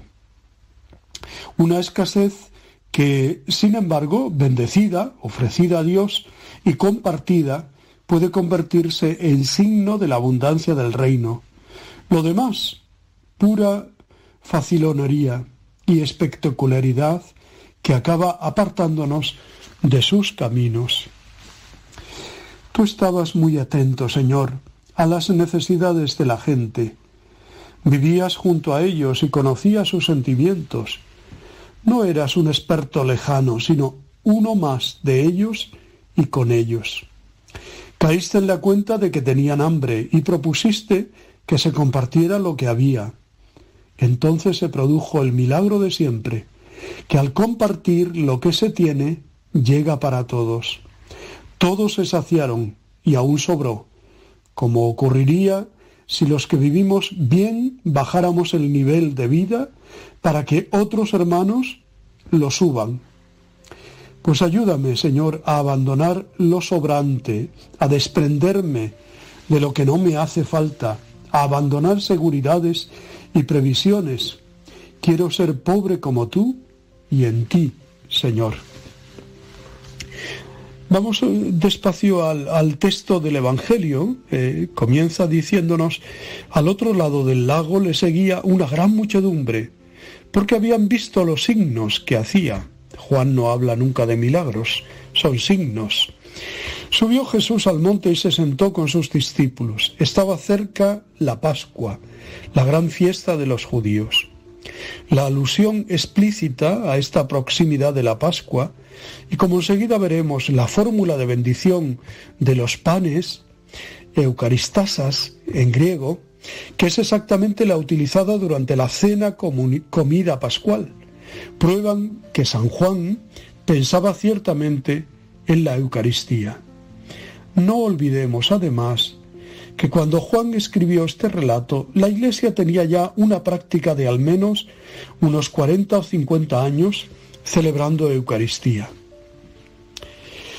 Levantando pues los ojos y contemplando la gran muchedumbre que venía a él, dijo a Felipe, ¿Dónde compraremos pan para dar de comer a estos? Dios es amor, dirá San Juan en su primera epístola. Jesús es amor, nos revela a Dios amor. Jesús ve las necesidades de los hombres. Jesús se preocupa de la felicidad de los hombres. Tiene presente la vida de los hombres. Su milagro de la multiplicación de los panes, como su sacramento de Eucaristía, son gestos de amor. Me paro a escuchar la voz del Señor. Eres tú, Señor, quien nos interroga, quien nos provoca. Eres tú, Señor, quien nos pide saber mirar el hambre de los hombres y sus necesidades aún las más prosaicas, para que tengan de qué comer. Tú dices simplemente, ¿de qué comer? Y nosotros, que tan a menudo soñamos en un Dios lejano, en las nubes, eres tú que nos conduces a nuestra vida humana cotidiana. Amar está ahí. Es un, humilde servicio cotidiano. Hay aquí un muchacho que tiene cinco panes de cebada y dos peces. Pero ¿qué es esto para tanta gente? Ante los grandes problemas humanos, el hambre, la paz, la justicia, repetimos constantemente la misma respuesta. ¿Qué podemos hacer nosotros? Esto nos rebasa. Retengo la inmensa, desproporción. Cinco panes, dos peces, miles de, hombres. Jesús tomó los panes y habiendo dado gracias, habiendo eh, alabado y bendecido al Padre, se los distribuyó. Dar gracias, agradecer a Dios, Tal es el sentimiento de Jesús en este instante. Piensa en otra multiplicación de panes, piensa en el inaudito misterio de la comida pascual que ofrecerá a los hombres de todos los tiempos. No descuida el hambre corporal, pero piensa sobre todo en el hambre de Dios, que es de tal modo más grave aún para los hombres. Verdaderamente este es el gran profeta que ha de venir al mundo. Pero Jesús, conociendo que iban a venir para arrebatarle y hacerle rey, se retiró otra vez al monte él solo.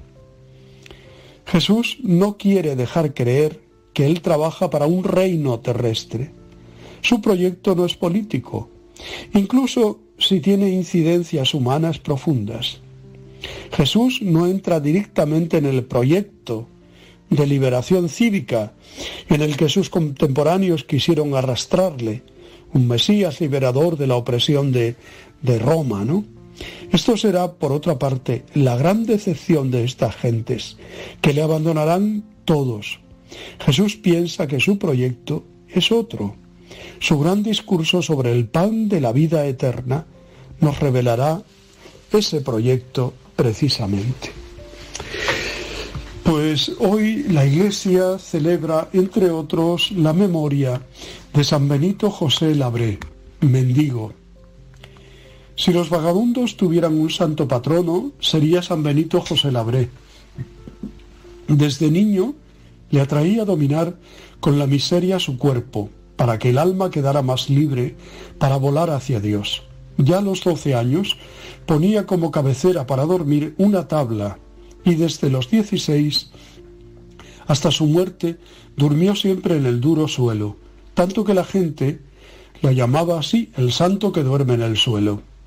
Nació en Boloña, Francia, en 1748. Era el mayor de los 15 hijos de un librero acomodado.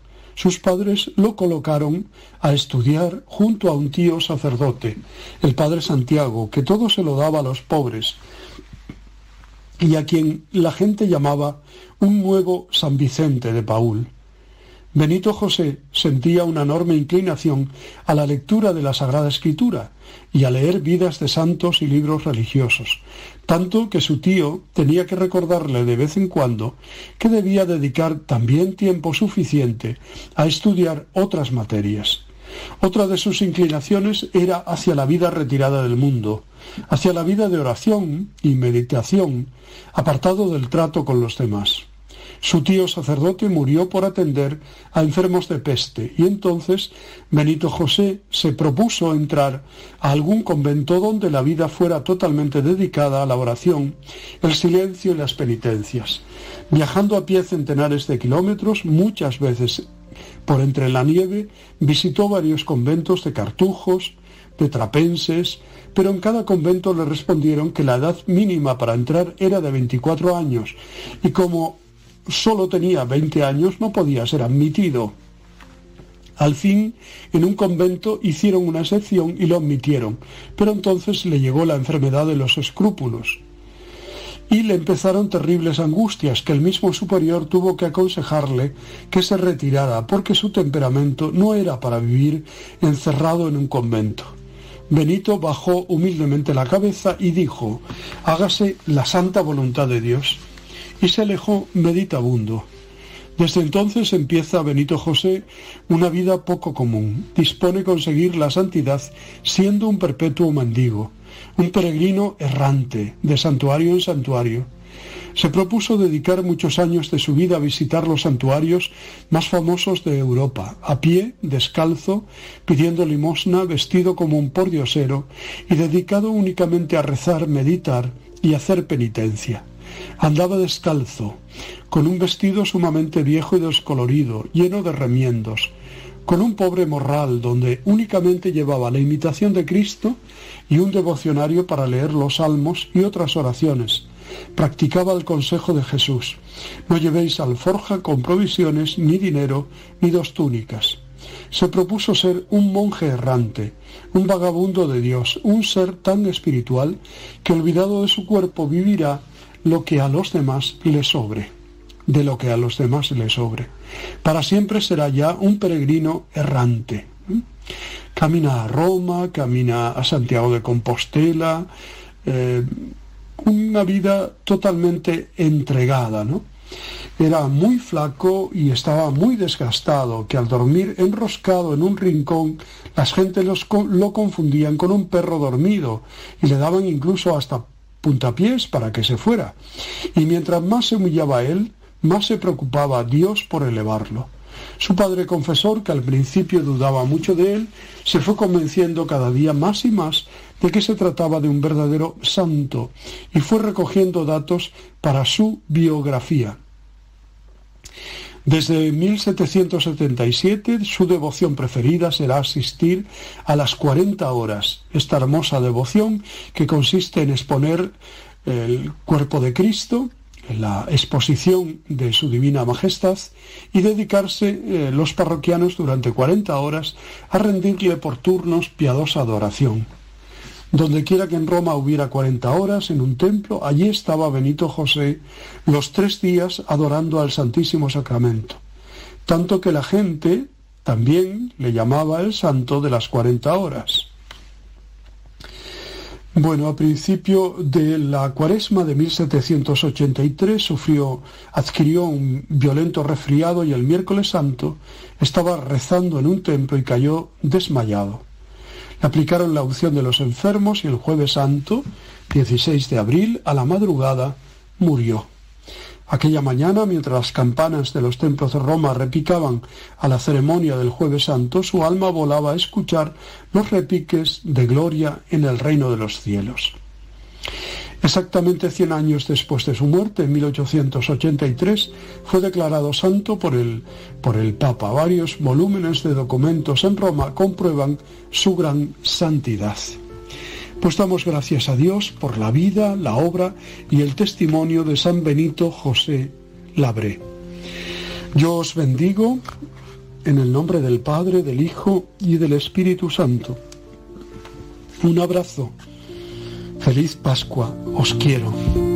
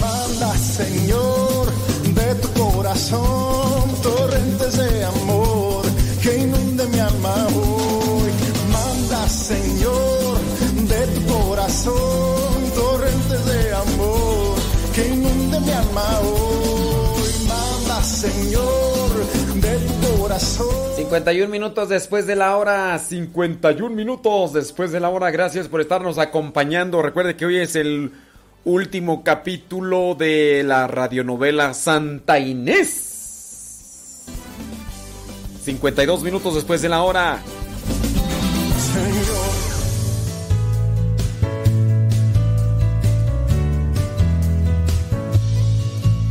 ¿Cómo estás?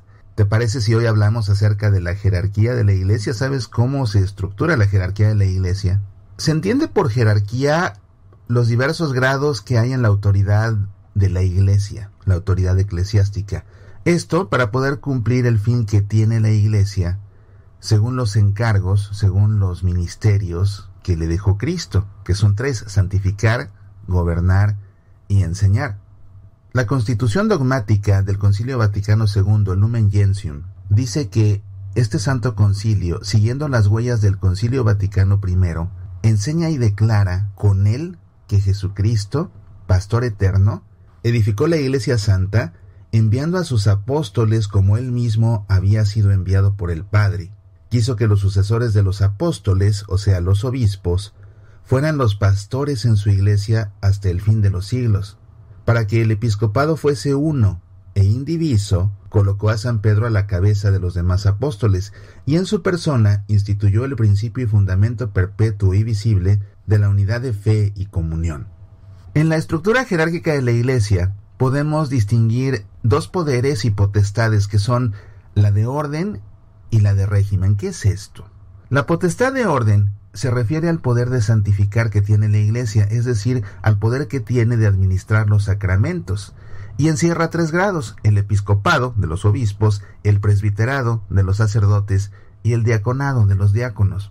Este sacerdocio jerárquico es una participación de un poder divino que sólo por un acto divino puede otorgarse. Su causa es el sacramento del orden sacerdotal, que produce el carácter sacramental que contiene en su raíz esos ministerios jerárquicos. Ahora bien, la potestad de régimen, por su parte, se refiere al poder que tiene la Iglesia de gobernar y de enseñar. Por derecho divino, esta potestad de régimen, es decir, esta potestad de gobernar y de enseñar, recae sobre el Papa y sobre el colegio de los obispos. En cambio, por derecho eclesiástico, la potestad de régimen se ha organizado de diferentes modos, buscando siempre la mejor manera de alcanzar el fin de la Iglesia, que es la salvación de las almas, en la actualidad, este se ejerce por diferentes causas, por ejemplo, el sínodo de los obispos, el colegio de los cardenales, la curia romana, los legados pontificios, las iglesias particulares y también las prelaturas personales. Vamos a ver uno por uno, según lo que establece el Código de Derecho Canónico. En el caso del sínodo de los obispos, este es una asamblea de obispos escogidos de las diferentes regiones del mundo que se reúnen en ocasiones determinadas para fomentar la unión estrecha entre el Papa y los obispos y ayudarle con sus consejos para la integridad y la mejora de la fe y las costumbres y la conservación y fortalecimiento de la disciplina eclesiástica y para estudiar las cuestiones que se refieren a la acción de la Iglesia en el mundo. Por su parte, el Colegio de los Cardenales, a quien compete elegir al Papa y asistirlo colegialmente cuando son convocados para tratar juntos cuestiones que son de más importancia o para prestarle al Papa una asistencia personal mediante los diferentes oficios que desempeñan. A través de la curia romana, el Papa suele tramitar los asuntos de la Iglesia Universal. La curia está formada por la Secretaría de Estado, por los consejos para los asuntos públicos de la Iglesia, las sagradas congregaciones, que también se conocen como dicasterios, los tribunales, etc. Los legados pontificios son aquellos que envía el Papa en su nombre tanto a las iglesias particulares como ante los estados y las autoridades públicas, por ejemplo los nuncios. Ahora bien, la Iglesia Universal está formada por iglesias particulares, iglesias en las cuales y desde las cuales existe la Iglesia Católica una y única. Dentro de las iglesias particulares están comprendidas las diócesis y también otras estructuras jurisdiccionales como las prelaturas territoriales, los vicariatos apostólicos y las diócesis personales. Finalmente, en el caso de las prelaturas personales, estas son formas de organización jerárquica de la Iglesia que tienen un carácter netamente personal, es decir, no se rigen por un territorio, están erigidas por la Santa Sede y tienen el propósito de realizar actividades pastorales particulares en el ámbito de una región o de un país o del mundo entero. Pensemos, por ejemplo, en la prelatura del Opus Dei. Soy Mauricio Pérez. Estas son semillas para la vida. Y va de nuez, dijo Andrés, su hermano Héctor García y su banda, los apostolines del norte. De Arizona, Berrer. Un solo al padre Modesto Lule, al padre Eduardo Gilbert, a mi padrecito Cueto y al padre Chido. ¡Vámonos!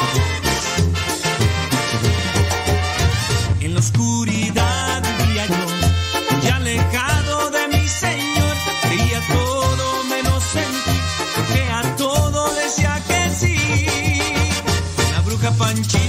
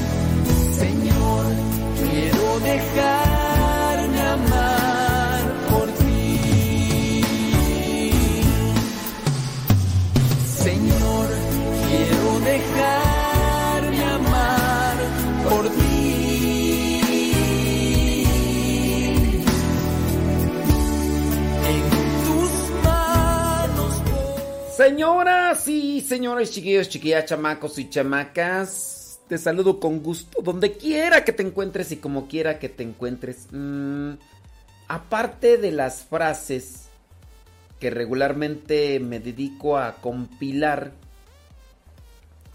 también a veces cuando veo una imagen con una frase, también la guardo ahí en mi... Eh, ahí la- la guardo, ahí en, en una carpeta. Y tengo ya por aquí algunas imágenes. eh, oh. Ah, porque eh, mira, dentro de las imágenes encontré un chistecillo. Dice, supe que te casaste. ¿Cómo te va? Este, pues, eh, no me puedo quejar. ¿Eh? Qué bueno. Eso quiere decir que te va bien. Te digo que no me puedo quejar porque es que mi mujer aquí está a un lado y si me quejo, este...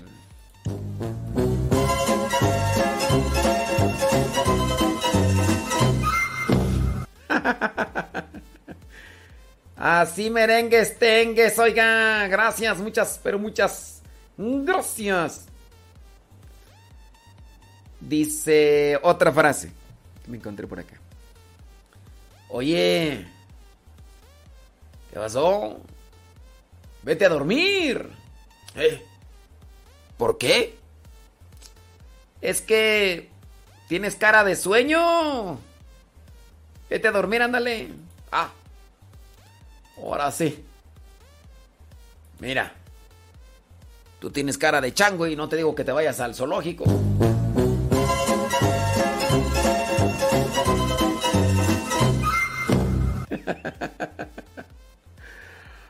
Ay, qué cosas. Dice una frase por acá. Al mundo no le gustan las personas tristes. Pero el mundo está lleno de tristeza. Ay, qué cosas. Dice... Muy bien. Estoy por acá mirando. Nunca detengas a quien se quiere ir de tu vida. Podrías arrepentirte y malgastar el espacio de alguien especial que está por llegar. ¡Oh! Si algún día me preguntan por qué lo intenté tantas veces, diré que lo hice porque estaba seguro de que eras el amor de mi vida. Oh, wow.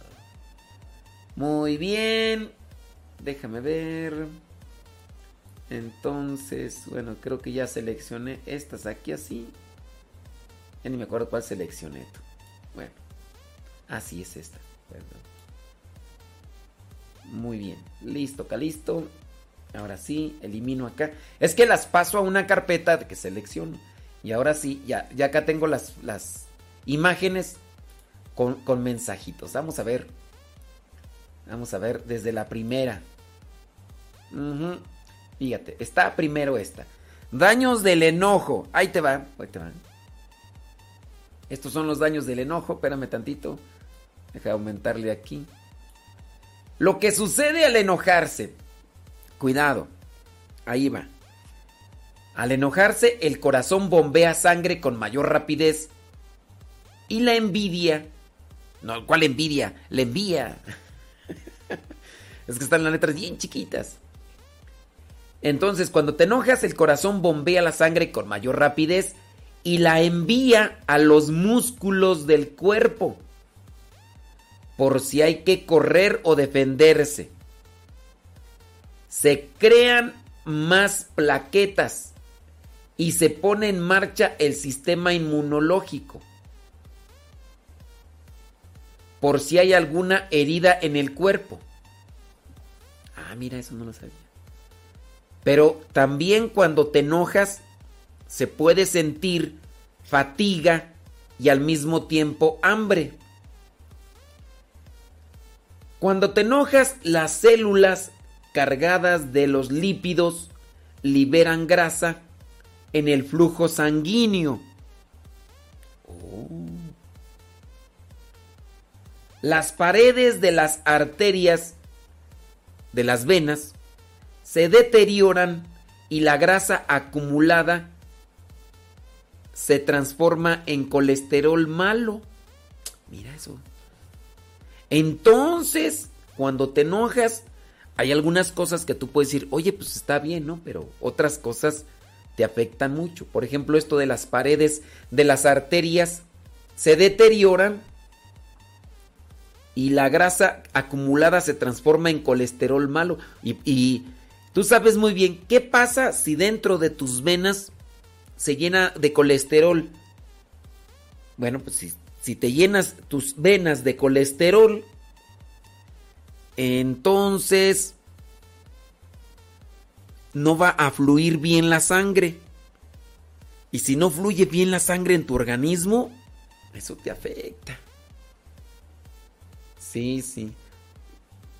Se siente fatiga y hambre. ¿Será entonces... A ver, ¿ustedes conocen a alguien enojón? Nomás no me señalen a mí, por favor, ¿eh? Por favor, ¿eh?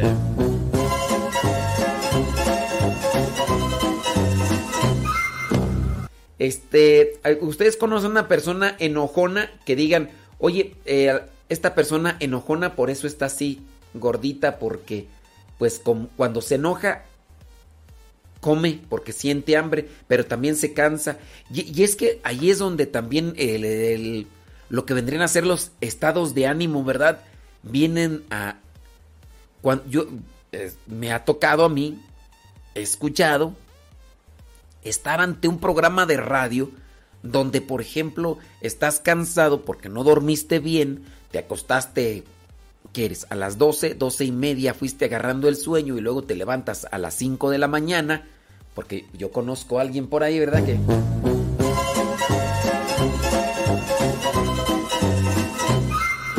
Entonces, quieras o no, o sea, el estado de ánimo no es que, pero uno cuando está en el programa de radio, uno trata de hacer de tripas corazón para ponerle toda la enjundia. Y eso pues también trae cansancio, trae fatiga. Y, y más, si te enojas, si te enojas, la gente también se cansa. ¡Wow! Eso sí no lo sabía. Bueno, pero... Listo, Calisto. Muy bien. Eh, entonces, ahí está. Ah, déjame ver acá otra, otra cuestión. Espérame tantito. Ay, Dios, un tatu. Ya se me fue. Ah, acá está. Espérame tantito. Déjame tantito.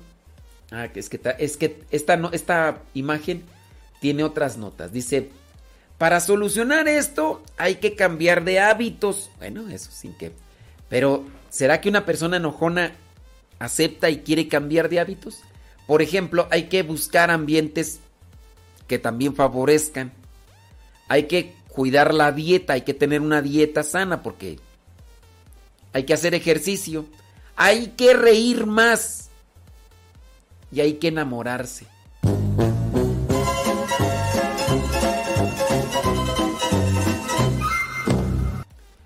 Eh, pues sí, hay que enamorarse, ¿verdad? Nota importante. Los momentos de felicidad, la risa y en especial el enamoramiento producen más micro reparadores y micro rejuvenecedores que mejoran el nivel de vida de ser humano. O sea, que mientras más alegre y feliz eres, tendrás más micro rejuvenecedores, micro reparadores. Ya ves, señor Thanos, usted con esa cara de limón chupado, cara de caballo que te cargas.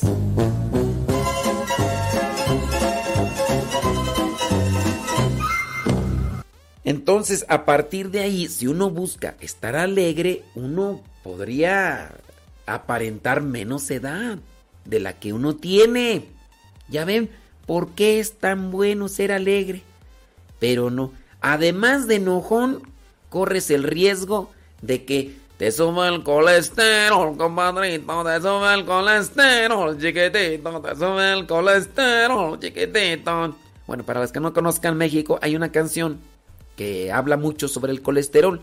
Búsquenla ahí en el YouTube. No es una canción de religiosa, es una canción secular. Pero habla así sobre se me sube el colesterol. Y ya sabrán de qué me hablo. Bueno, entonces también dice por acá que tú. que conocen una persona que es bien. Oigan, las personas así enojona, enojona. eh, so- son así gorditos ustedes de los que conocen. Yo conozco unos por ahí que son bien enojones, pero bien enojones. Y, aparte de enojones, eh, eh, tantos tilicos flacos, pero será porque del- de, lo enojone de los biliosos no comen. Puede ser. Entonces dice envejecimiento. Una persona enojona tiende a aparentar más vejez tres mil veces más rápido de lo normal. Entonces, una persona que es enojona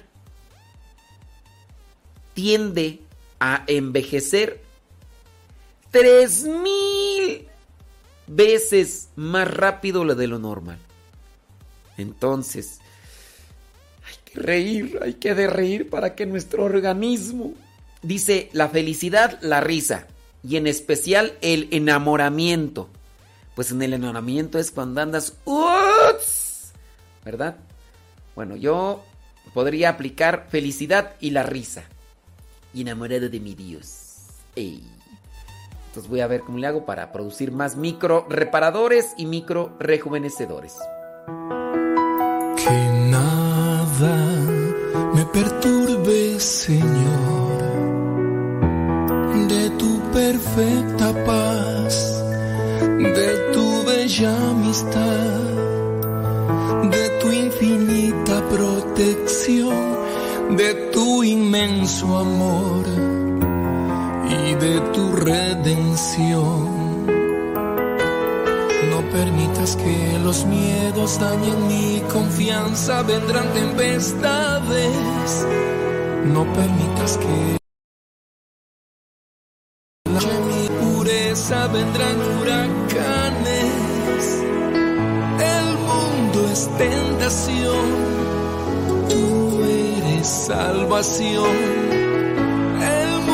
Confusión, tú eres mi paz, Señor. Que nada me perturbe, Señor,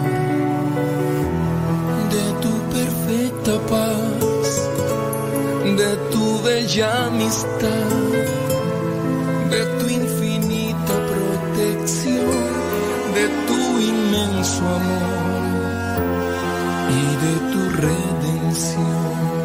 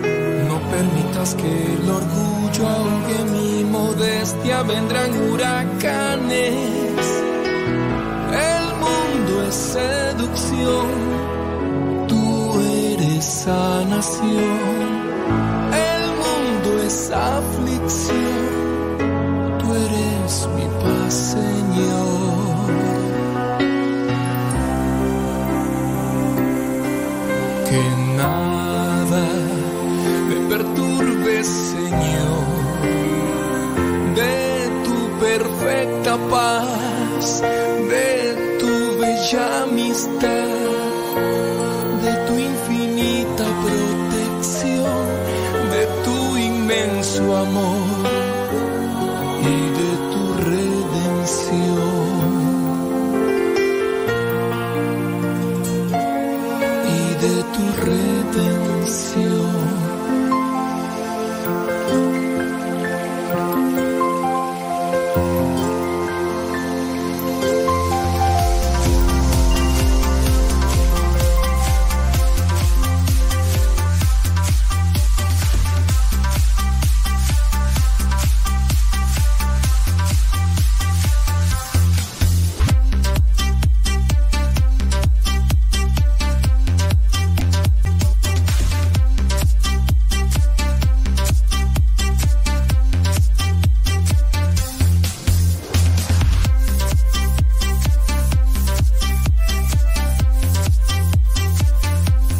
enojes, no te enojes, Vali.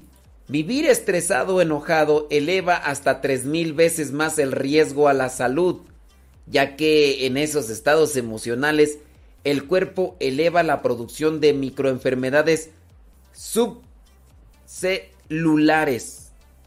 ¿Eh? ¿Qué tal? Entonces, apúntense, vivir estresado o enojado eleva hasta 3000 veces los riesgos a la salud. ¿Ya oíste? Conchis. Conchis. ¿Ya escuchaste, Conchis? Chiristian. ¿Ya escuchaste, Chiristian? No hay que vivir estresados, enojados. Y luego la otra que si uno anda todo el tiempo enojado, también acelera tres mil veces más el envejecimiento. Por eso los más cascarrabias, los más gruñones, los más eh, amargados, por eso se ven ya todos tilicos, te ven con el pellejo caído. No, no, no. De, oye, de por sí, de por sí feos y luego, y luego te andas enojado. No, no, no, no. Dios guarde la hora.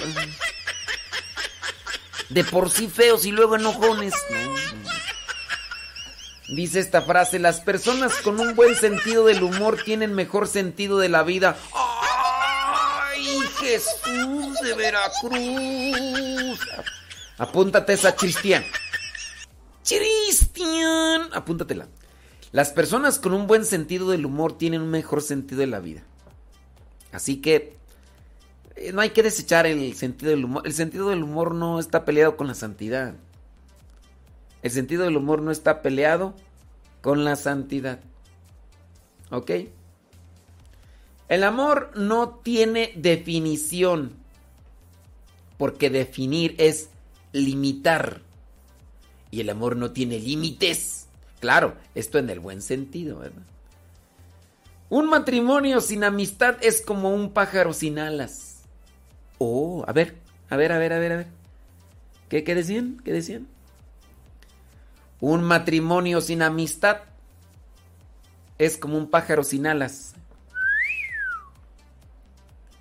Ay, Dios mío, pues, pues está bien. ¿Para qué andan escogiendo? ¿Para qué andan escogiendo esas gentes? Eh, ustedes tienen la culpa. Ustedes, ustedes decidieron quedarse con... Pues sí. Tus acciones demuestran de qué está hecho tu corazón. Guau. Guau. Tus acciones demuestran de qué está hecho tu corazón. Mi corazón lloró. Cinco consejos para que desde novios vengan a solidificar un buen matrimonio. Primero, no quemar etapas, no adelantarse, ir paso a paso, paso a paso. Caminante, no hay camino, se hace camino andar. Entonces, no quieran vivir todavía lo que no les toca. Número dos, vivir la confianza y la familiaridad. Consejos para novios. Vivir la confianza y la familiaridad. Oye, pero ya en el matrimonio no hay confianza. Pues es que desde el inicio no había tú. Ah. Número tres, aprender el uno del otro. Aprender uno del otro. ¿Sí? Siempre se aprende. Cuando hay humildad, se aprende. Muy bien. Vayamos al siguiente. Cuatro. Cuidar la relación a pesar de las tentaciones. Cuidar de la relación a pesar de las tentaciones. Pues es que pueden ser muchas tentaciones, ¿no? Tentaciones principalmente en la carne, de la carne. Oye, pero sí, sin duda es una realidad. Eh, en nuestros tiempos, los noviazgos tendían a ser más puros, porque las familias pues también estaban más puras, más sólidas, más estables. Ahorita es tan común, tan común, que ya ni se casan. Es tan común, tan común, que muchas mamás tienen hijos de diferentes hombres. Es tan común, tan común, que pues andan ahí en la infidelidad. Es tan común, tan común, que eh, están en el noviazgo, pero ya viven como personas casadas, eh, porque pues ya chucuchucu, chacachaca, tucutún, chucuchucu, chucuchucu, ¡uh! andar en tren, chucuchucu, chu- sí, ya, ¿qué? O sea, ya, a ver, ¿a qué aspiran cuando se, ¿qué es lo que mm, aspiran a casarse? No digo que el casarse es para el andar en tren, chucu, chucu, chucu, chucu. ¡Uh! No, pero, pues ya. Fíjate que eh, tanto de- dentro de lo que son aquellas personas populares que, que dicen que tienen sus hijos con su novia. Es muy común yo ahorita escuchar que, que escuchas que este deportista fulano de tal, pues que presenta a su novia, ¿no? Pero tiene tres hijos con su novia, ¿no? Tiene tres hijos con su novia. Y así. Que su novia, dicen. Y, pues, bueno. Eh, entonces, cuidar la relación. Número cinco y último. Redescubrir la oración y los sacramentos. Está bien, conocemos los sacramentos y la oración. Pero sabes qué, a veces eh, yo creo que como que no tiene bien claro la, la idea. Porque ¿cuántos de ustedes no salieron de grupos juveniles? Y a lo mejor estos que salieron de grupos juveniles o que fueron misioneros no están casados. Y tú dices, a ver, estos estuvieron en grupos juveniles. Se supone que pues que conocían la doctrina, que conocían la palabra de Dios y no están casados. Y se pueden casar. ¿Y por qué no se han casado? Ahí está la cuestión. Si incluso a veces estos que estaban dentro de los grupos juveniles daban pláticas o estaban dentro de los grupos misioneros y daban pláticas para que se casaran los que no estaban casados y ahora en- ellos que están en una situación inestable porque están viviendo ya juntos y todo, pero no viven de los sacramentos, no se casan. Fíjate, o sea, ahí está otra situación. Nosotros que convivimos o que conocemos a muchos hermanos que fueron misioneros, laicos a tiempo completo, terminaron su promesa, terminaron su tiempo de evangelización a tiempo completo, regresaron a sus casas, conocieron a su media naranja, medio toro- media toronja, medio eh, limón, medio no sé qué, media papaya, lo que sea. Y están viviendo todavía tú dices, bueno, eh, los, aquellos muchachos no conocieron la palabra de Dios, no conocieron una doctrina y pues tampoco en su familia. Y pero, oye, ¿y, ¿y qué sucede con estos? Que todavía cuando dices, bueno, estos religiosos tenían votos perpetuos, se salieron, o estos, el sacerdote o el diácono se salieron, y pues no se pueden casar, ¿no? Porque pues no se pueden casar. Pero ¿y qué tal de los que estuvieron en grupos juveniles, que dieron pláticas, la catequista, los que fueron misioneros laicos y ahora están viviendo en unión libre y no se quieren casar? ¿Por qué no se quieren casar? Porque ven un reflejo negativo en parejas que conocieron. Ven un reflejo negativo en parejas que conocieron y dicen, no, no me vaya a pasar lo mismo. Dicen, es que, mira, muchos no se casan porque, por ejemplo, dicen, ¿y qué tal si después me separo y no quiero estar mal? Pero ya estás mal. O sea, no, no quieres estar peor. Sí, es que para no, porque si no después no, no quiero estar mal, divorciado, pero ya estás mal. Entonces, mm, yo entiendo que pues, nadie dice, ah, ya, ya me caso y voy a ser siempre feliz. No, trabajen los dos por la... Pero por eso es que se tiene que ir conociendo a la persona, ¿verdad? Pues... Sí, está difícil la cuestión, tú. Bueno, ahí yo se los dejo para que ustedes lo analicen y lo tengan presente. Cinco eh, cosas que todo cristiano debería saber. Primero, el camino es duro. Sí, no es sencillo el camino. Nuestro, nuestro Señor Jesucristo nos lo dijo. El camino hacia el cielo es angosto y de subida. Ten presente que en este camino vendrán tentaciones. a cada rato, a cada rato.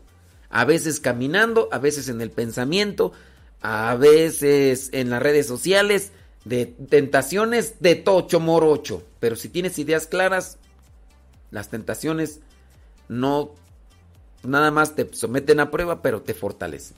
Número, la vida es corta. La vida es corta. Ahorita estoy aquí, mañana ni se van a acordar de mí. Así es. Así es. La eternidad es real. Sí, la eternidad es real. Y un día nos vamos a encontrar con Dios y Dios nos va a hacer un juicio y dependiendo a cómo vivimos nuestra corta vida, si luchamos con las tentaciones en este camino duro, pues la eternidad y la estar ante su presencia será una realidad. Y lo último, la gente no es perfecta. Nadie es perfecto, nadie. Solo Dios. Seamos comprensivos, seamos compasivos, seamos pacientes. Que no se apague el fuego, que no se apague.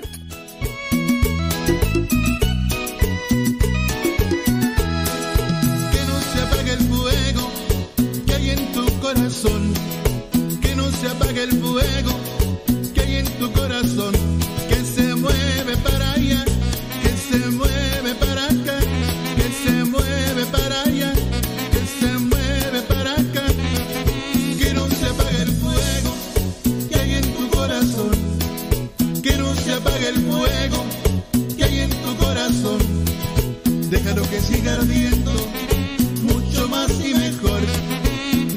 Que siga ardiendo,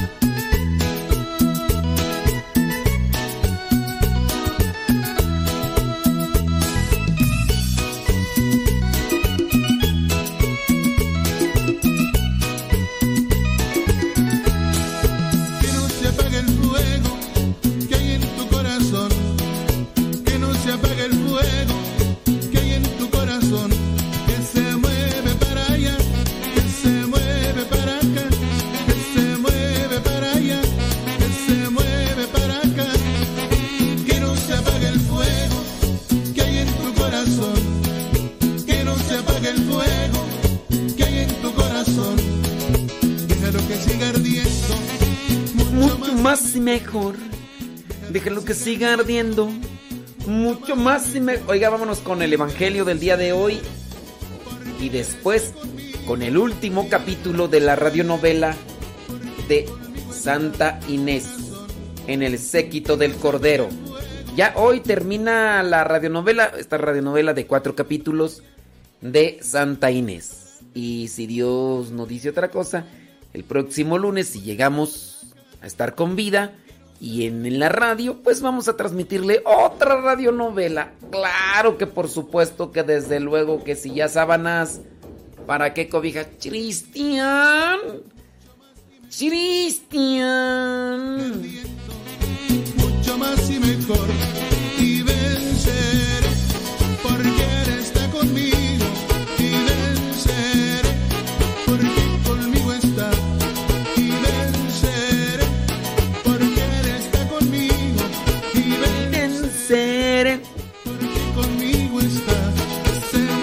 voz y un carro de paletas.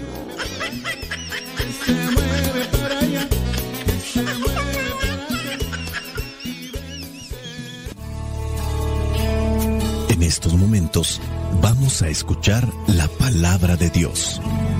Dispón tu corazón para que el mensaje llegue hasta lo más profundo de tu ser.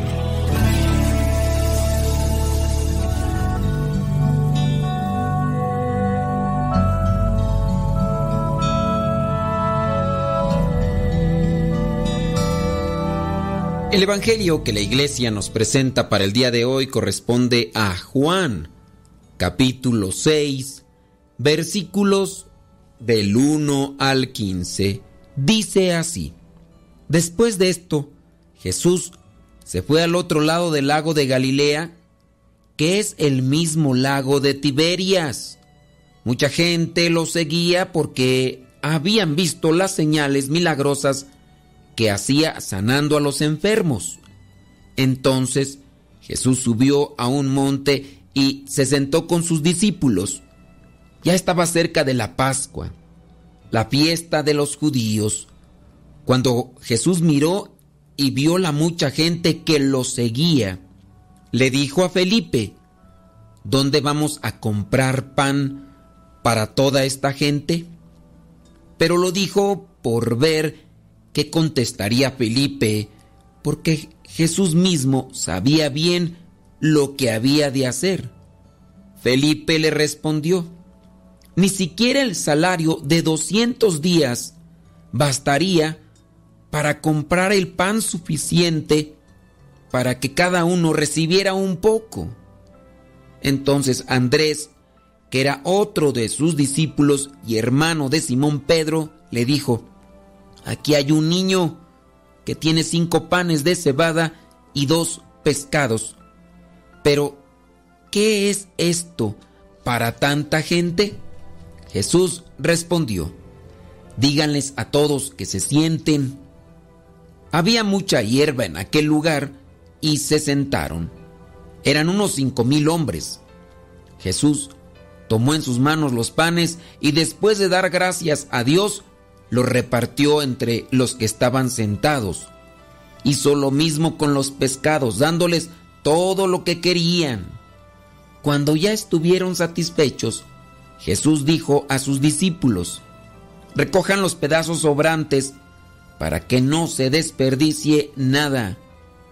Ellos lo recogieron y llenaron doce canastas con los pedazos que sobraron de los cinco panes de cebada. La gente, al ver esta señal milagrosa hecha por Jesús, decía, de veras, este es el profeta que había de venir al mundo. Pero como Jesús se dio cuenta de que querían llevárselo a la fuerza para hacerlo rey, se retiró otra vez a lo alto del cerro para estar solo. Palabra de Dios. Te alabamos, Señor. Señor Jesucristo, nuestro divino Salvador, gracias te damos por tu infinito amor.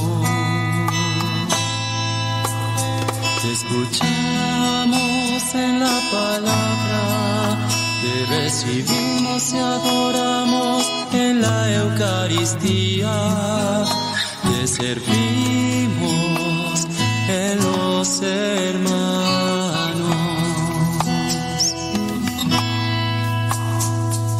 Que seamos misioneros como lo quieres tú enseñando a hombres el fuego de tu amor.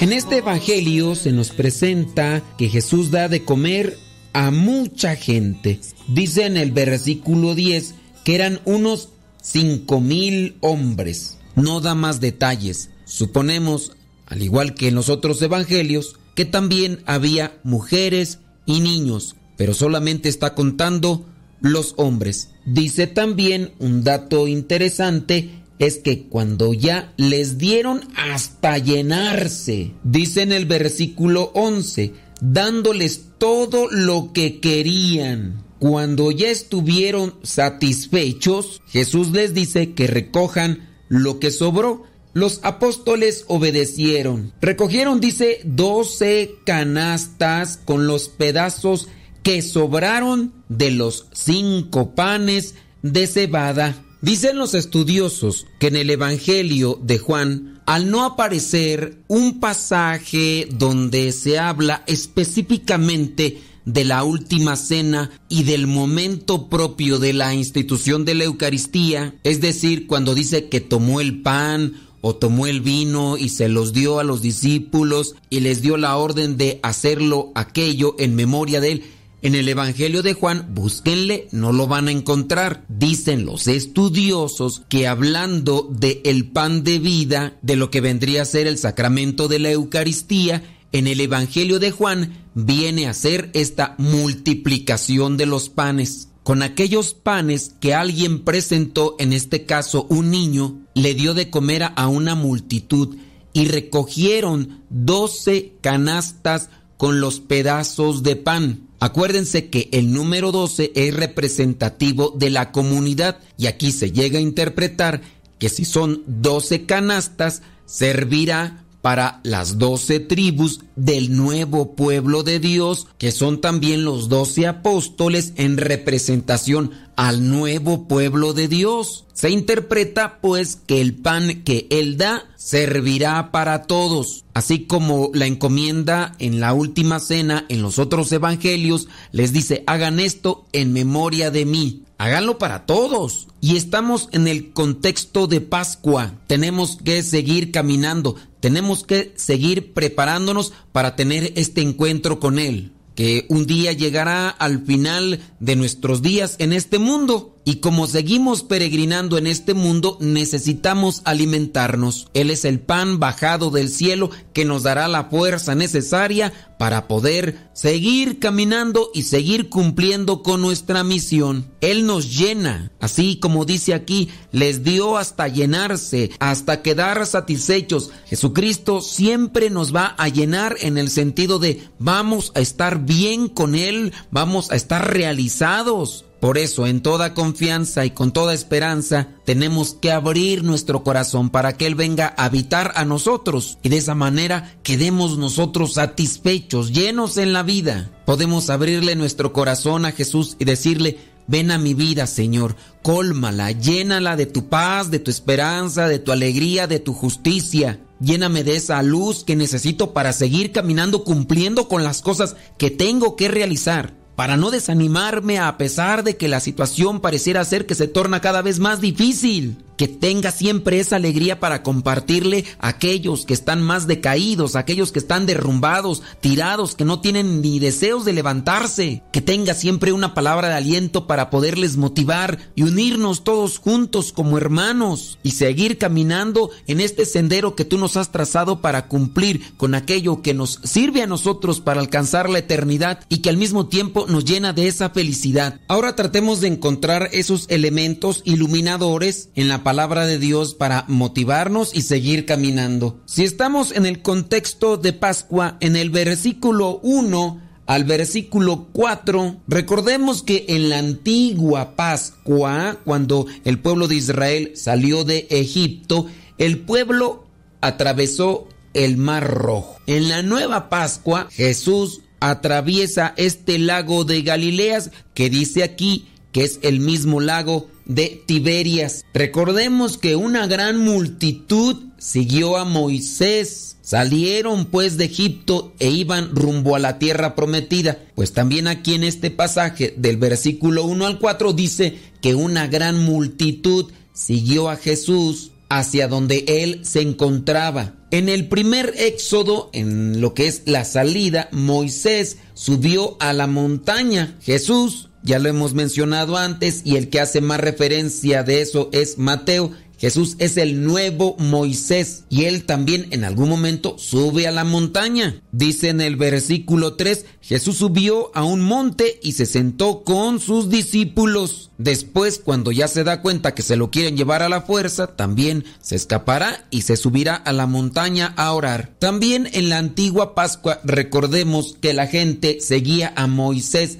porque realizó señales. Basta con recordar las plagas que azotaron Egipto para que al final determinara el faraón soltar al pueblo de Dios y se fueran libres. Aquí notamos también que el pueblo sigue a Jesús porque había visto las señales que él realizaba con los enfermos. Del versículo 5 al 7, ahí está Jesús y también está su discípulo Felipe. Y viendo a la multitud, Jesús viene a confrontar a los discípulos y a cuestionarles sobre el hambre de la gente y le pregunta, ¿dónde vamos a comprar pan para toda esta gente? Recordemos en el primer éxodo, Moisés había obtenido alimento para el pueblo hambriento. En este caso nos referimos al maná bajado del cielo. Y aquí encontramos que Jesús, el nuevo Moisés, hará lo mismo. Pero como aquí está intercalando este diálogo con Felipe, en vez de mirar la situación a la luz de la escritura, mira la situación con los ojos de una situación humana, con la lógica humana, y viene a responder que ni siquiera el salario de 200 días, fíjense, de 200 días bastaría para comprar el pan suficiente para que cada uno recibiera no hasta saciarse, no hasta llenarse, sino que pudiera recibir un poco, ni siquiera 200 días de salario. Hay que pedirle a Dios también que nos sane nuestra visión meramente cotidiana, humana, porque a veces así nosotros nos ponemos a mirar los problemas de la vida con una óptica terrenal, humana, y no se lo ponemos en manos de Dios. Somos tan ciegos y nos hace falta tanta fe. Decía el padre Jorge Lorin, si yo no pongo mi casi nada, Dios no pone su casi todo. Y hablando de el casi nada, Andrés encuentra a aquel muchacho que tiene estos cinco panes y dos pescados. Cinco panes de cebada y dos peces eran el sustento para una sola persona. Y este muchachito entrega lo que trae. No es egoísta. Señor, Toca nuestros corazones para dejar de ser egoístas y pensar solamente en nosotros. Ayúdanos a ser generosos, comprensivos, sacrificados. Ayúdanos a abrir las manos para ayudar a las personas según nuestras capacidades, colocando lo poquito que tenemos, pero tú haciendo el resto. Jesucristo bien pudo hacer el milagro él solo, pero quiso también dejarse ayudar por sus discípulos y por aquel muchacho que ofreció lo que tenía. Si tenemos presente la Pascua y en la Pascua celebramos la resurrección y la palabra resurrección significa volver a la vida, tenemos que resucitar, hacer volver a la vida la fraternidad, la generosidad. Cada día más nos estamos haciendo egoístas porque en la medida que crece el individualismo,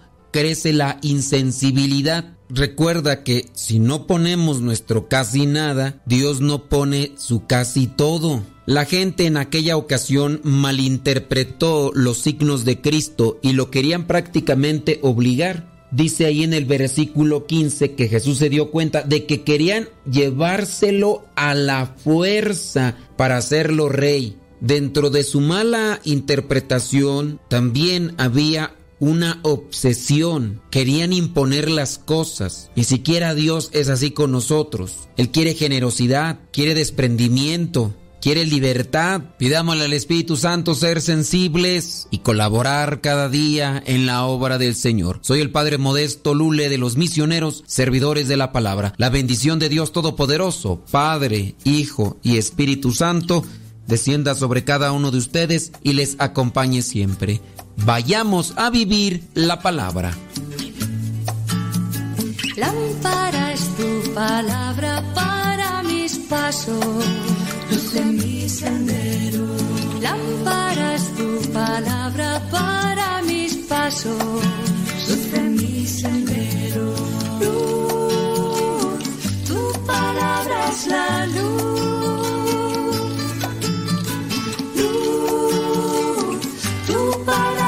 La luz. Yo guardaré tus justos mandamientos. Señor, dame vida según tu promesa. Lámpara es tu palabra para mis pasos, luz en mi sendero. Lámpara es tu palabra pasos, luz mi sendero. Luz, tu palabra es la luz. Luz, tu palabra es la luz. Mi vida, Señor, está siempre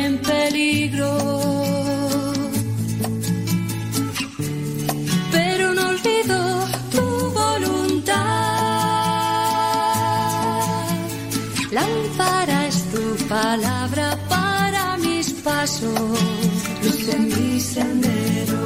Lámpara es tu palabra para mis pasos, luz mi sendero.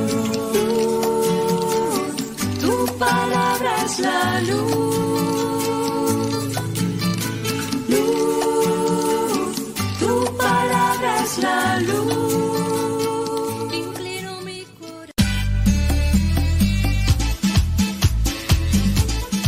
Buzón de voz de Radio Cepa al número de California, área 323 247 7104. Habla y deja tu mensaje. Di tu nombre donde nos escuchas y tu mensaje. Recuerda el número es de California, área 323 247 7104 247 7104 área 323 este número es de California, Estados Unidos. 247-7104, área 323, el buzón de voz de Radio Cepa.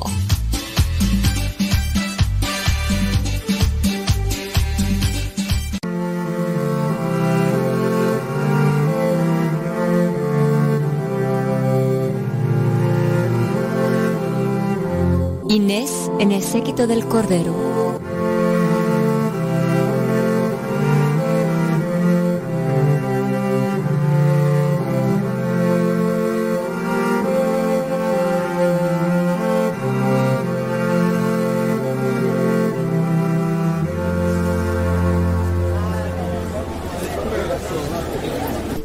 Hermanos míos, ¿recordáis lo que en la parábola le dijo Abraham al rico Epulón? Si no creen a Moisés y a los profetas, tampoco se convencerán aunque uno resucite de entre los muertos. Pues bien, sucedió exactamente así.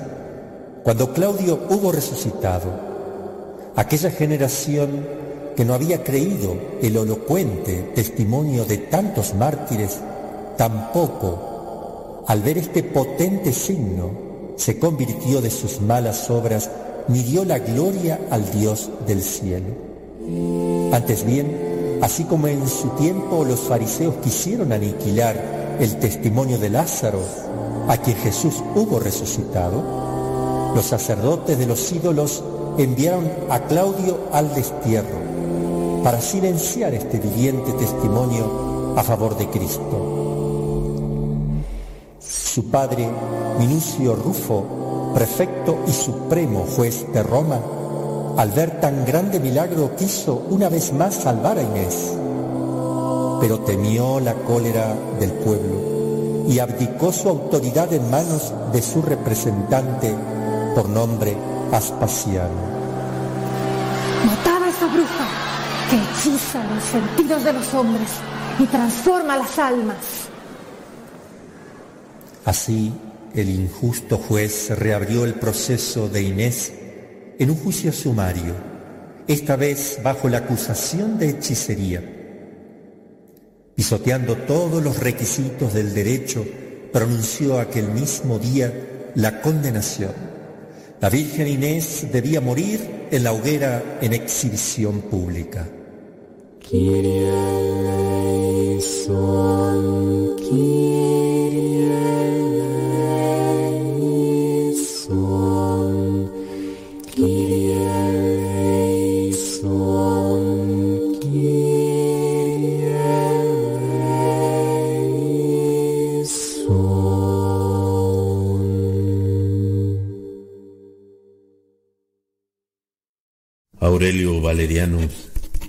Abogado defensor de la Virgen Inés, a Honorio Plácido y su esposa Laurencia.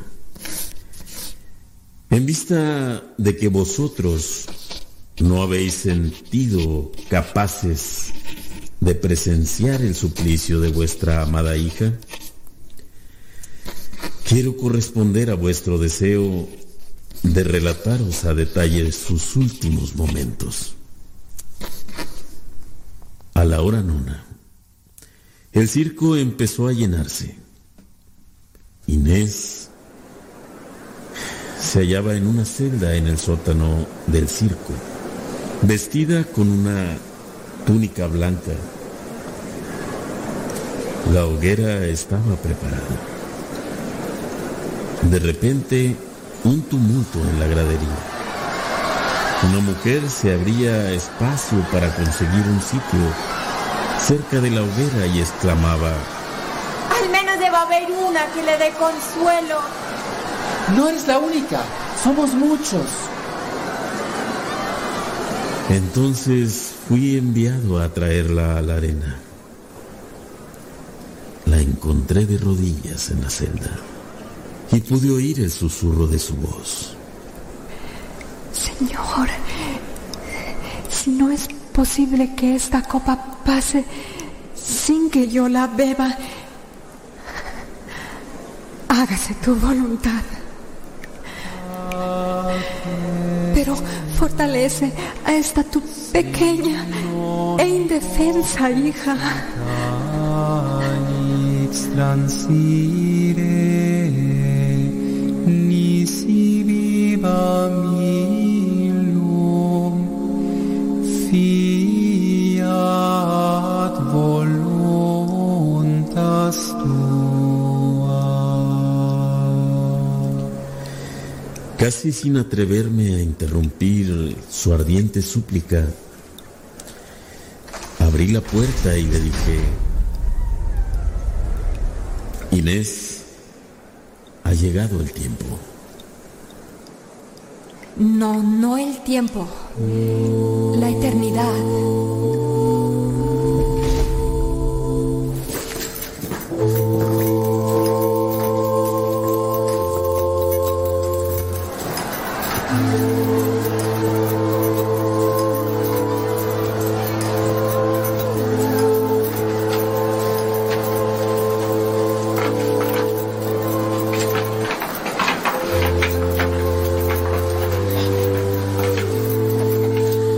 Encended la hoguera.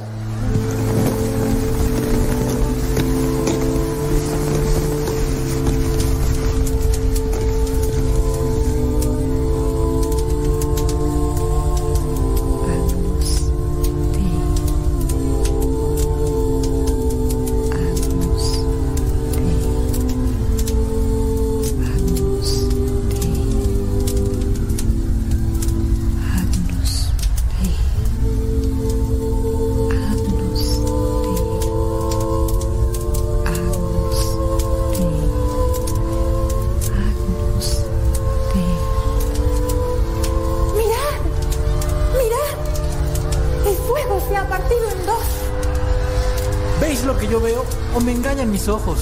La doncella está incorrupta.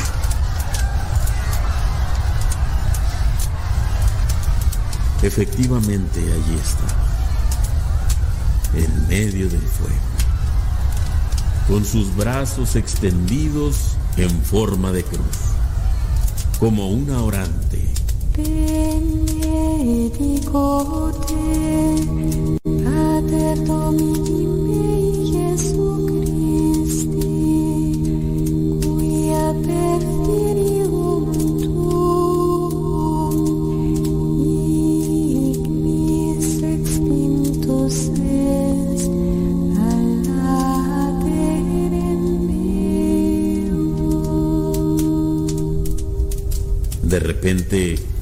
descendió de la hoguera y ni un solo cabello de su cabeza había sido consumido por las llamas.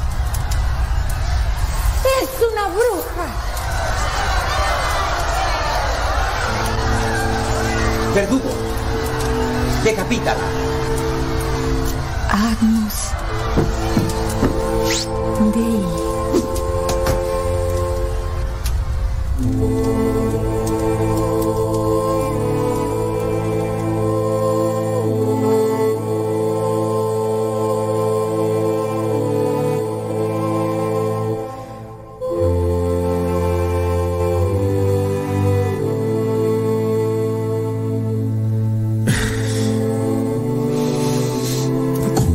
Pesar, pero a la vez una serenidad que no logro explicarme. Tengo que cerrar este relato. Mis fuerzas se agotan.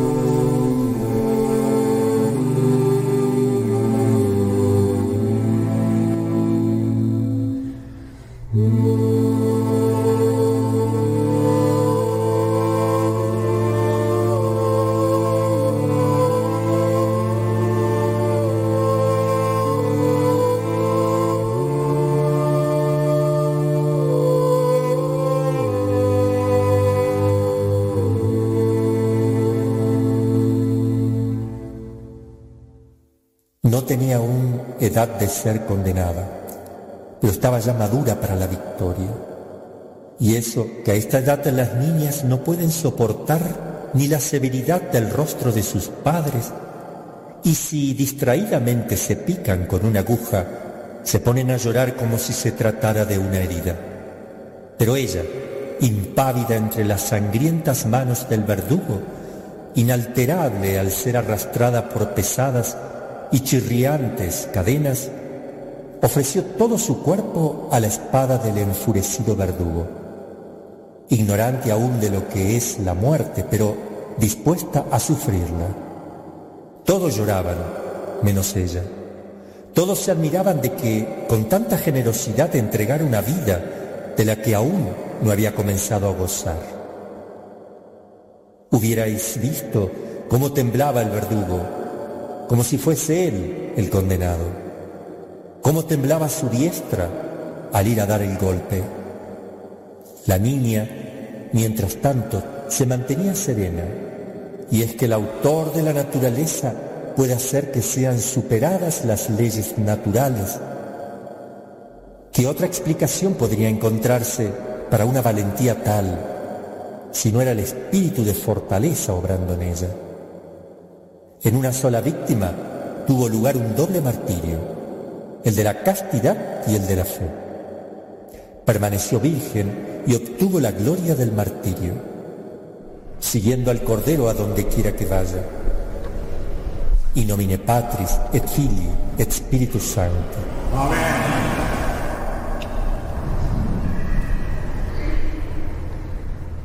Beata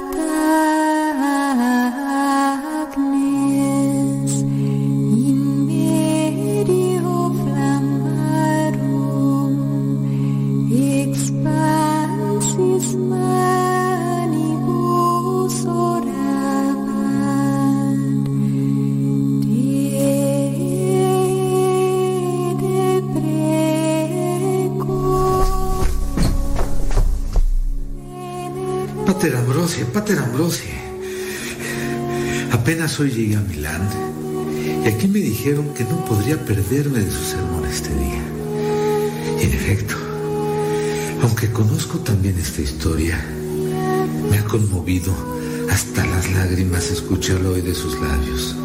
Y ahora vos tenéis que escuchar brevemente mi historia. No os preocupéis, que bien sé que tanto vos como yo estamos de apuro. Prometo no extenderme. Bueno, venid, venid, sentaos. Y bueno, antes de escuchar vuestra historia, permitidme preguntaros, ¿quién sois? ¿De dónde venís? Soy Paulino, presbítero de Roma, y figuraos que la iglesia que me ha sido encomendada es, vaya coincidencia, la de Santa Inés, construida sobre su tumba fuera de los muros de Roma. Y ahora escuchad, hace un tiempo atrás, las tentaciones de la carne me atacaron con tal vehemencia que, a fin de no deshonrar mi sacerdocio, fui decidido donde sumo pontífice para pedirle que me dispensase y me permitiese contraer matrimonio. El Santo Padre me dio entonces un anillo y me dijo, Paulino, id frente a la imagen de Santa Inés que está pintada en vuestra iglesia y decidle que venís por orden del Papa para pedirle que os acepte como marido. ya os imagináis que mi primera reacción no fue tan entusiasta, pero haciendo un acto de fe, obedecí al pie de la letra el consejo del Santo Padre. Y no lo creeréis, cuando le ofrecí el anillo y por así decir le propuse matrimonio, la imagen extendió su brazo, tomó el anillo y lo colocó en su dedo. Al instante cesaron todas las tentaciones que me acechaban y desde entonces no han vuelto. Y si no puedes creérmelo, venid a visitar la iglesia de Santa Inés. Encontraréis que hasta el día de hoy puede verse el anillo en su imagen. Acepto vuestra invitación. Espero ir pronto en peregrinación. Esta pequeña me ha cautivado. Verdaderamente ha conquistado mi corazón. Debo admitir que la historia que acabáis de contarme casi me ha provocado celos. No es necesario. Creo que ahora en el cielo tiene un corazón para todos. Pero ahora, Pater Ambrosio, debo marcharme. Pues hoy, en el día de la gran fiesta de nuestra iglesia, no pude presidir la celebración en honor de Santa Inés, al menos tendré que llegar a tiempo para el día de Santa Esmerenciana, su hermana de leche. Nunca puedo olvidar cómo mis abuelos me contaron sobre la gloriosa muerte de esta niña. Ellos mismos habían sido parte del grupo de personas que, pasados solo algunos días del martirio de Santa Inés, acudieron a su tumba. Una horda de paganos los acorraló y empezó a arrojarles piedras, de modo que el grupo se dispersó. Pero desde lejos pudieron observar a alguien que permanecía allí, inamovible, orando. Era la pequeña hermerenciana, que así como en vida había sido inseparable de Inés, lo fue también en la muerte. Los implacables paganos la apedrearon hasta darle muerte. Y así, la que era apenas catecúmena recibió el bautismo de sangre y tal como lo había visto en su sueño, marchó mano en mano con Inés al banquete de bodas del Cordero.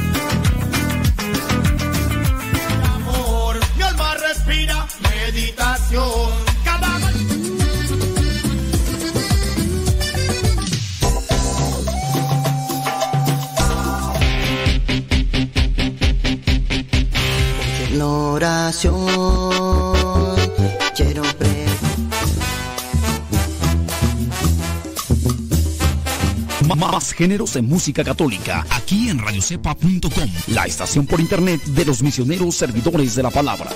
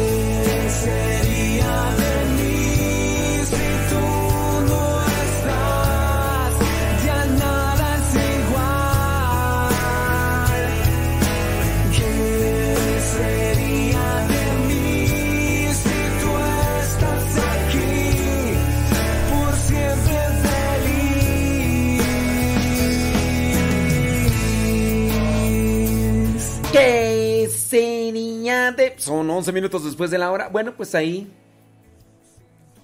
Eh... Listo, listo. Ya. Se terminó la radionovela, señoras y señores. Fue un gusto, fue un placer acompañarles en este programa de Al que Madruga. Tres horas con ocho minutos, más o menos. Tres horas con ocho minutos. Espero que haya sido de su agrado, que les haya servido y aprovechado, ¿verdad? Nos desconectamos de Facebook y de YouTube porque en un ratito más comienza el programa eh, de todo un poco para el católico. Aquí en Radio Cepa, gracias a los que recomiendan la estación y a los que están ahí ya listos y presentes. Muchas, pero muchas gracias. En un ratito comenzamos con el programa de todo un poco para el católico.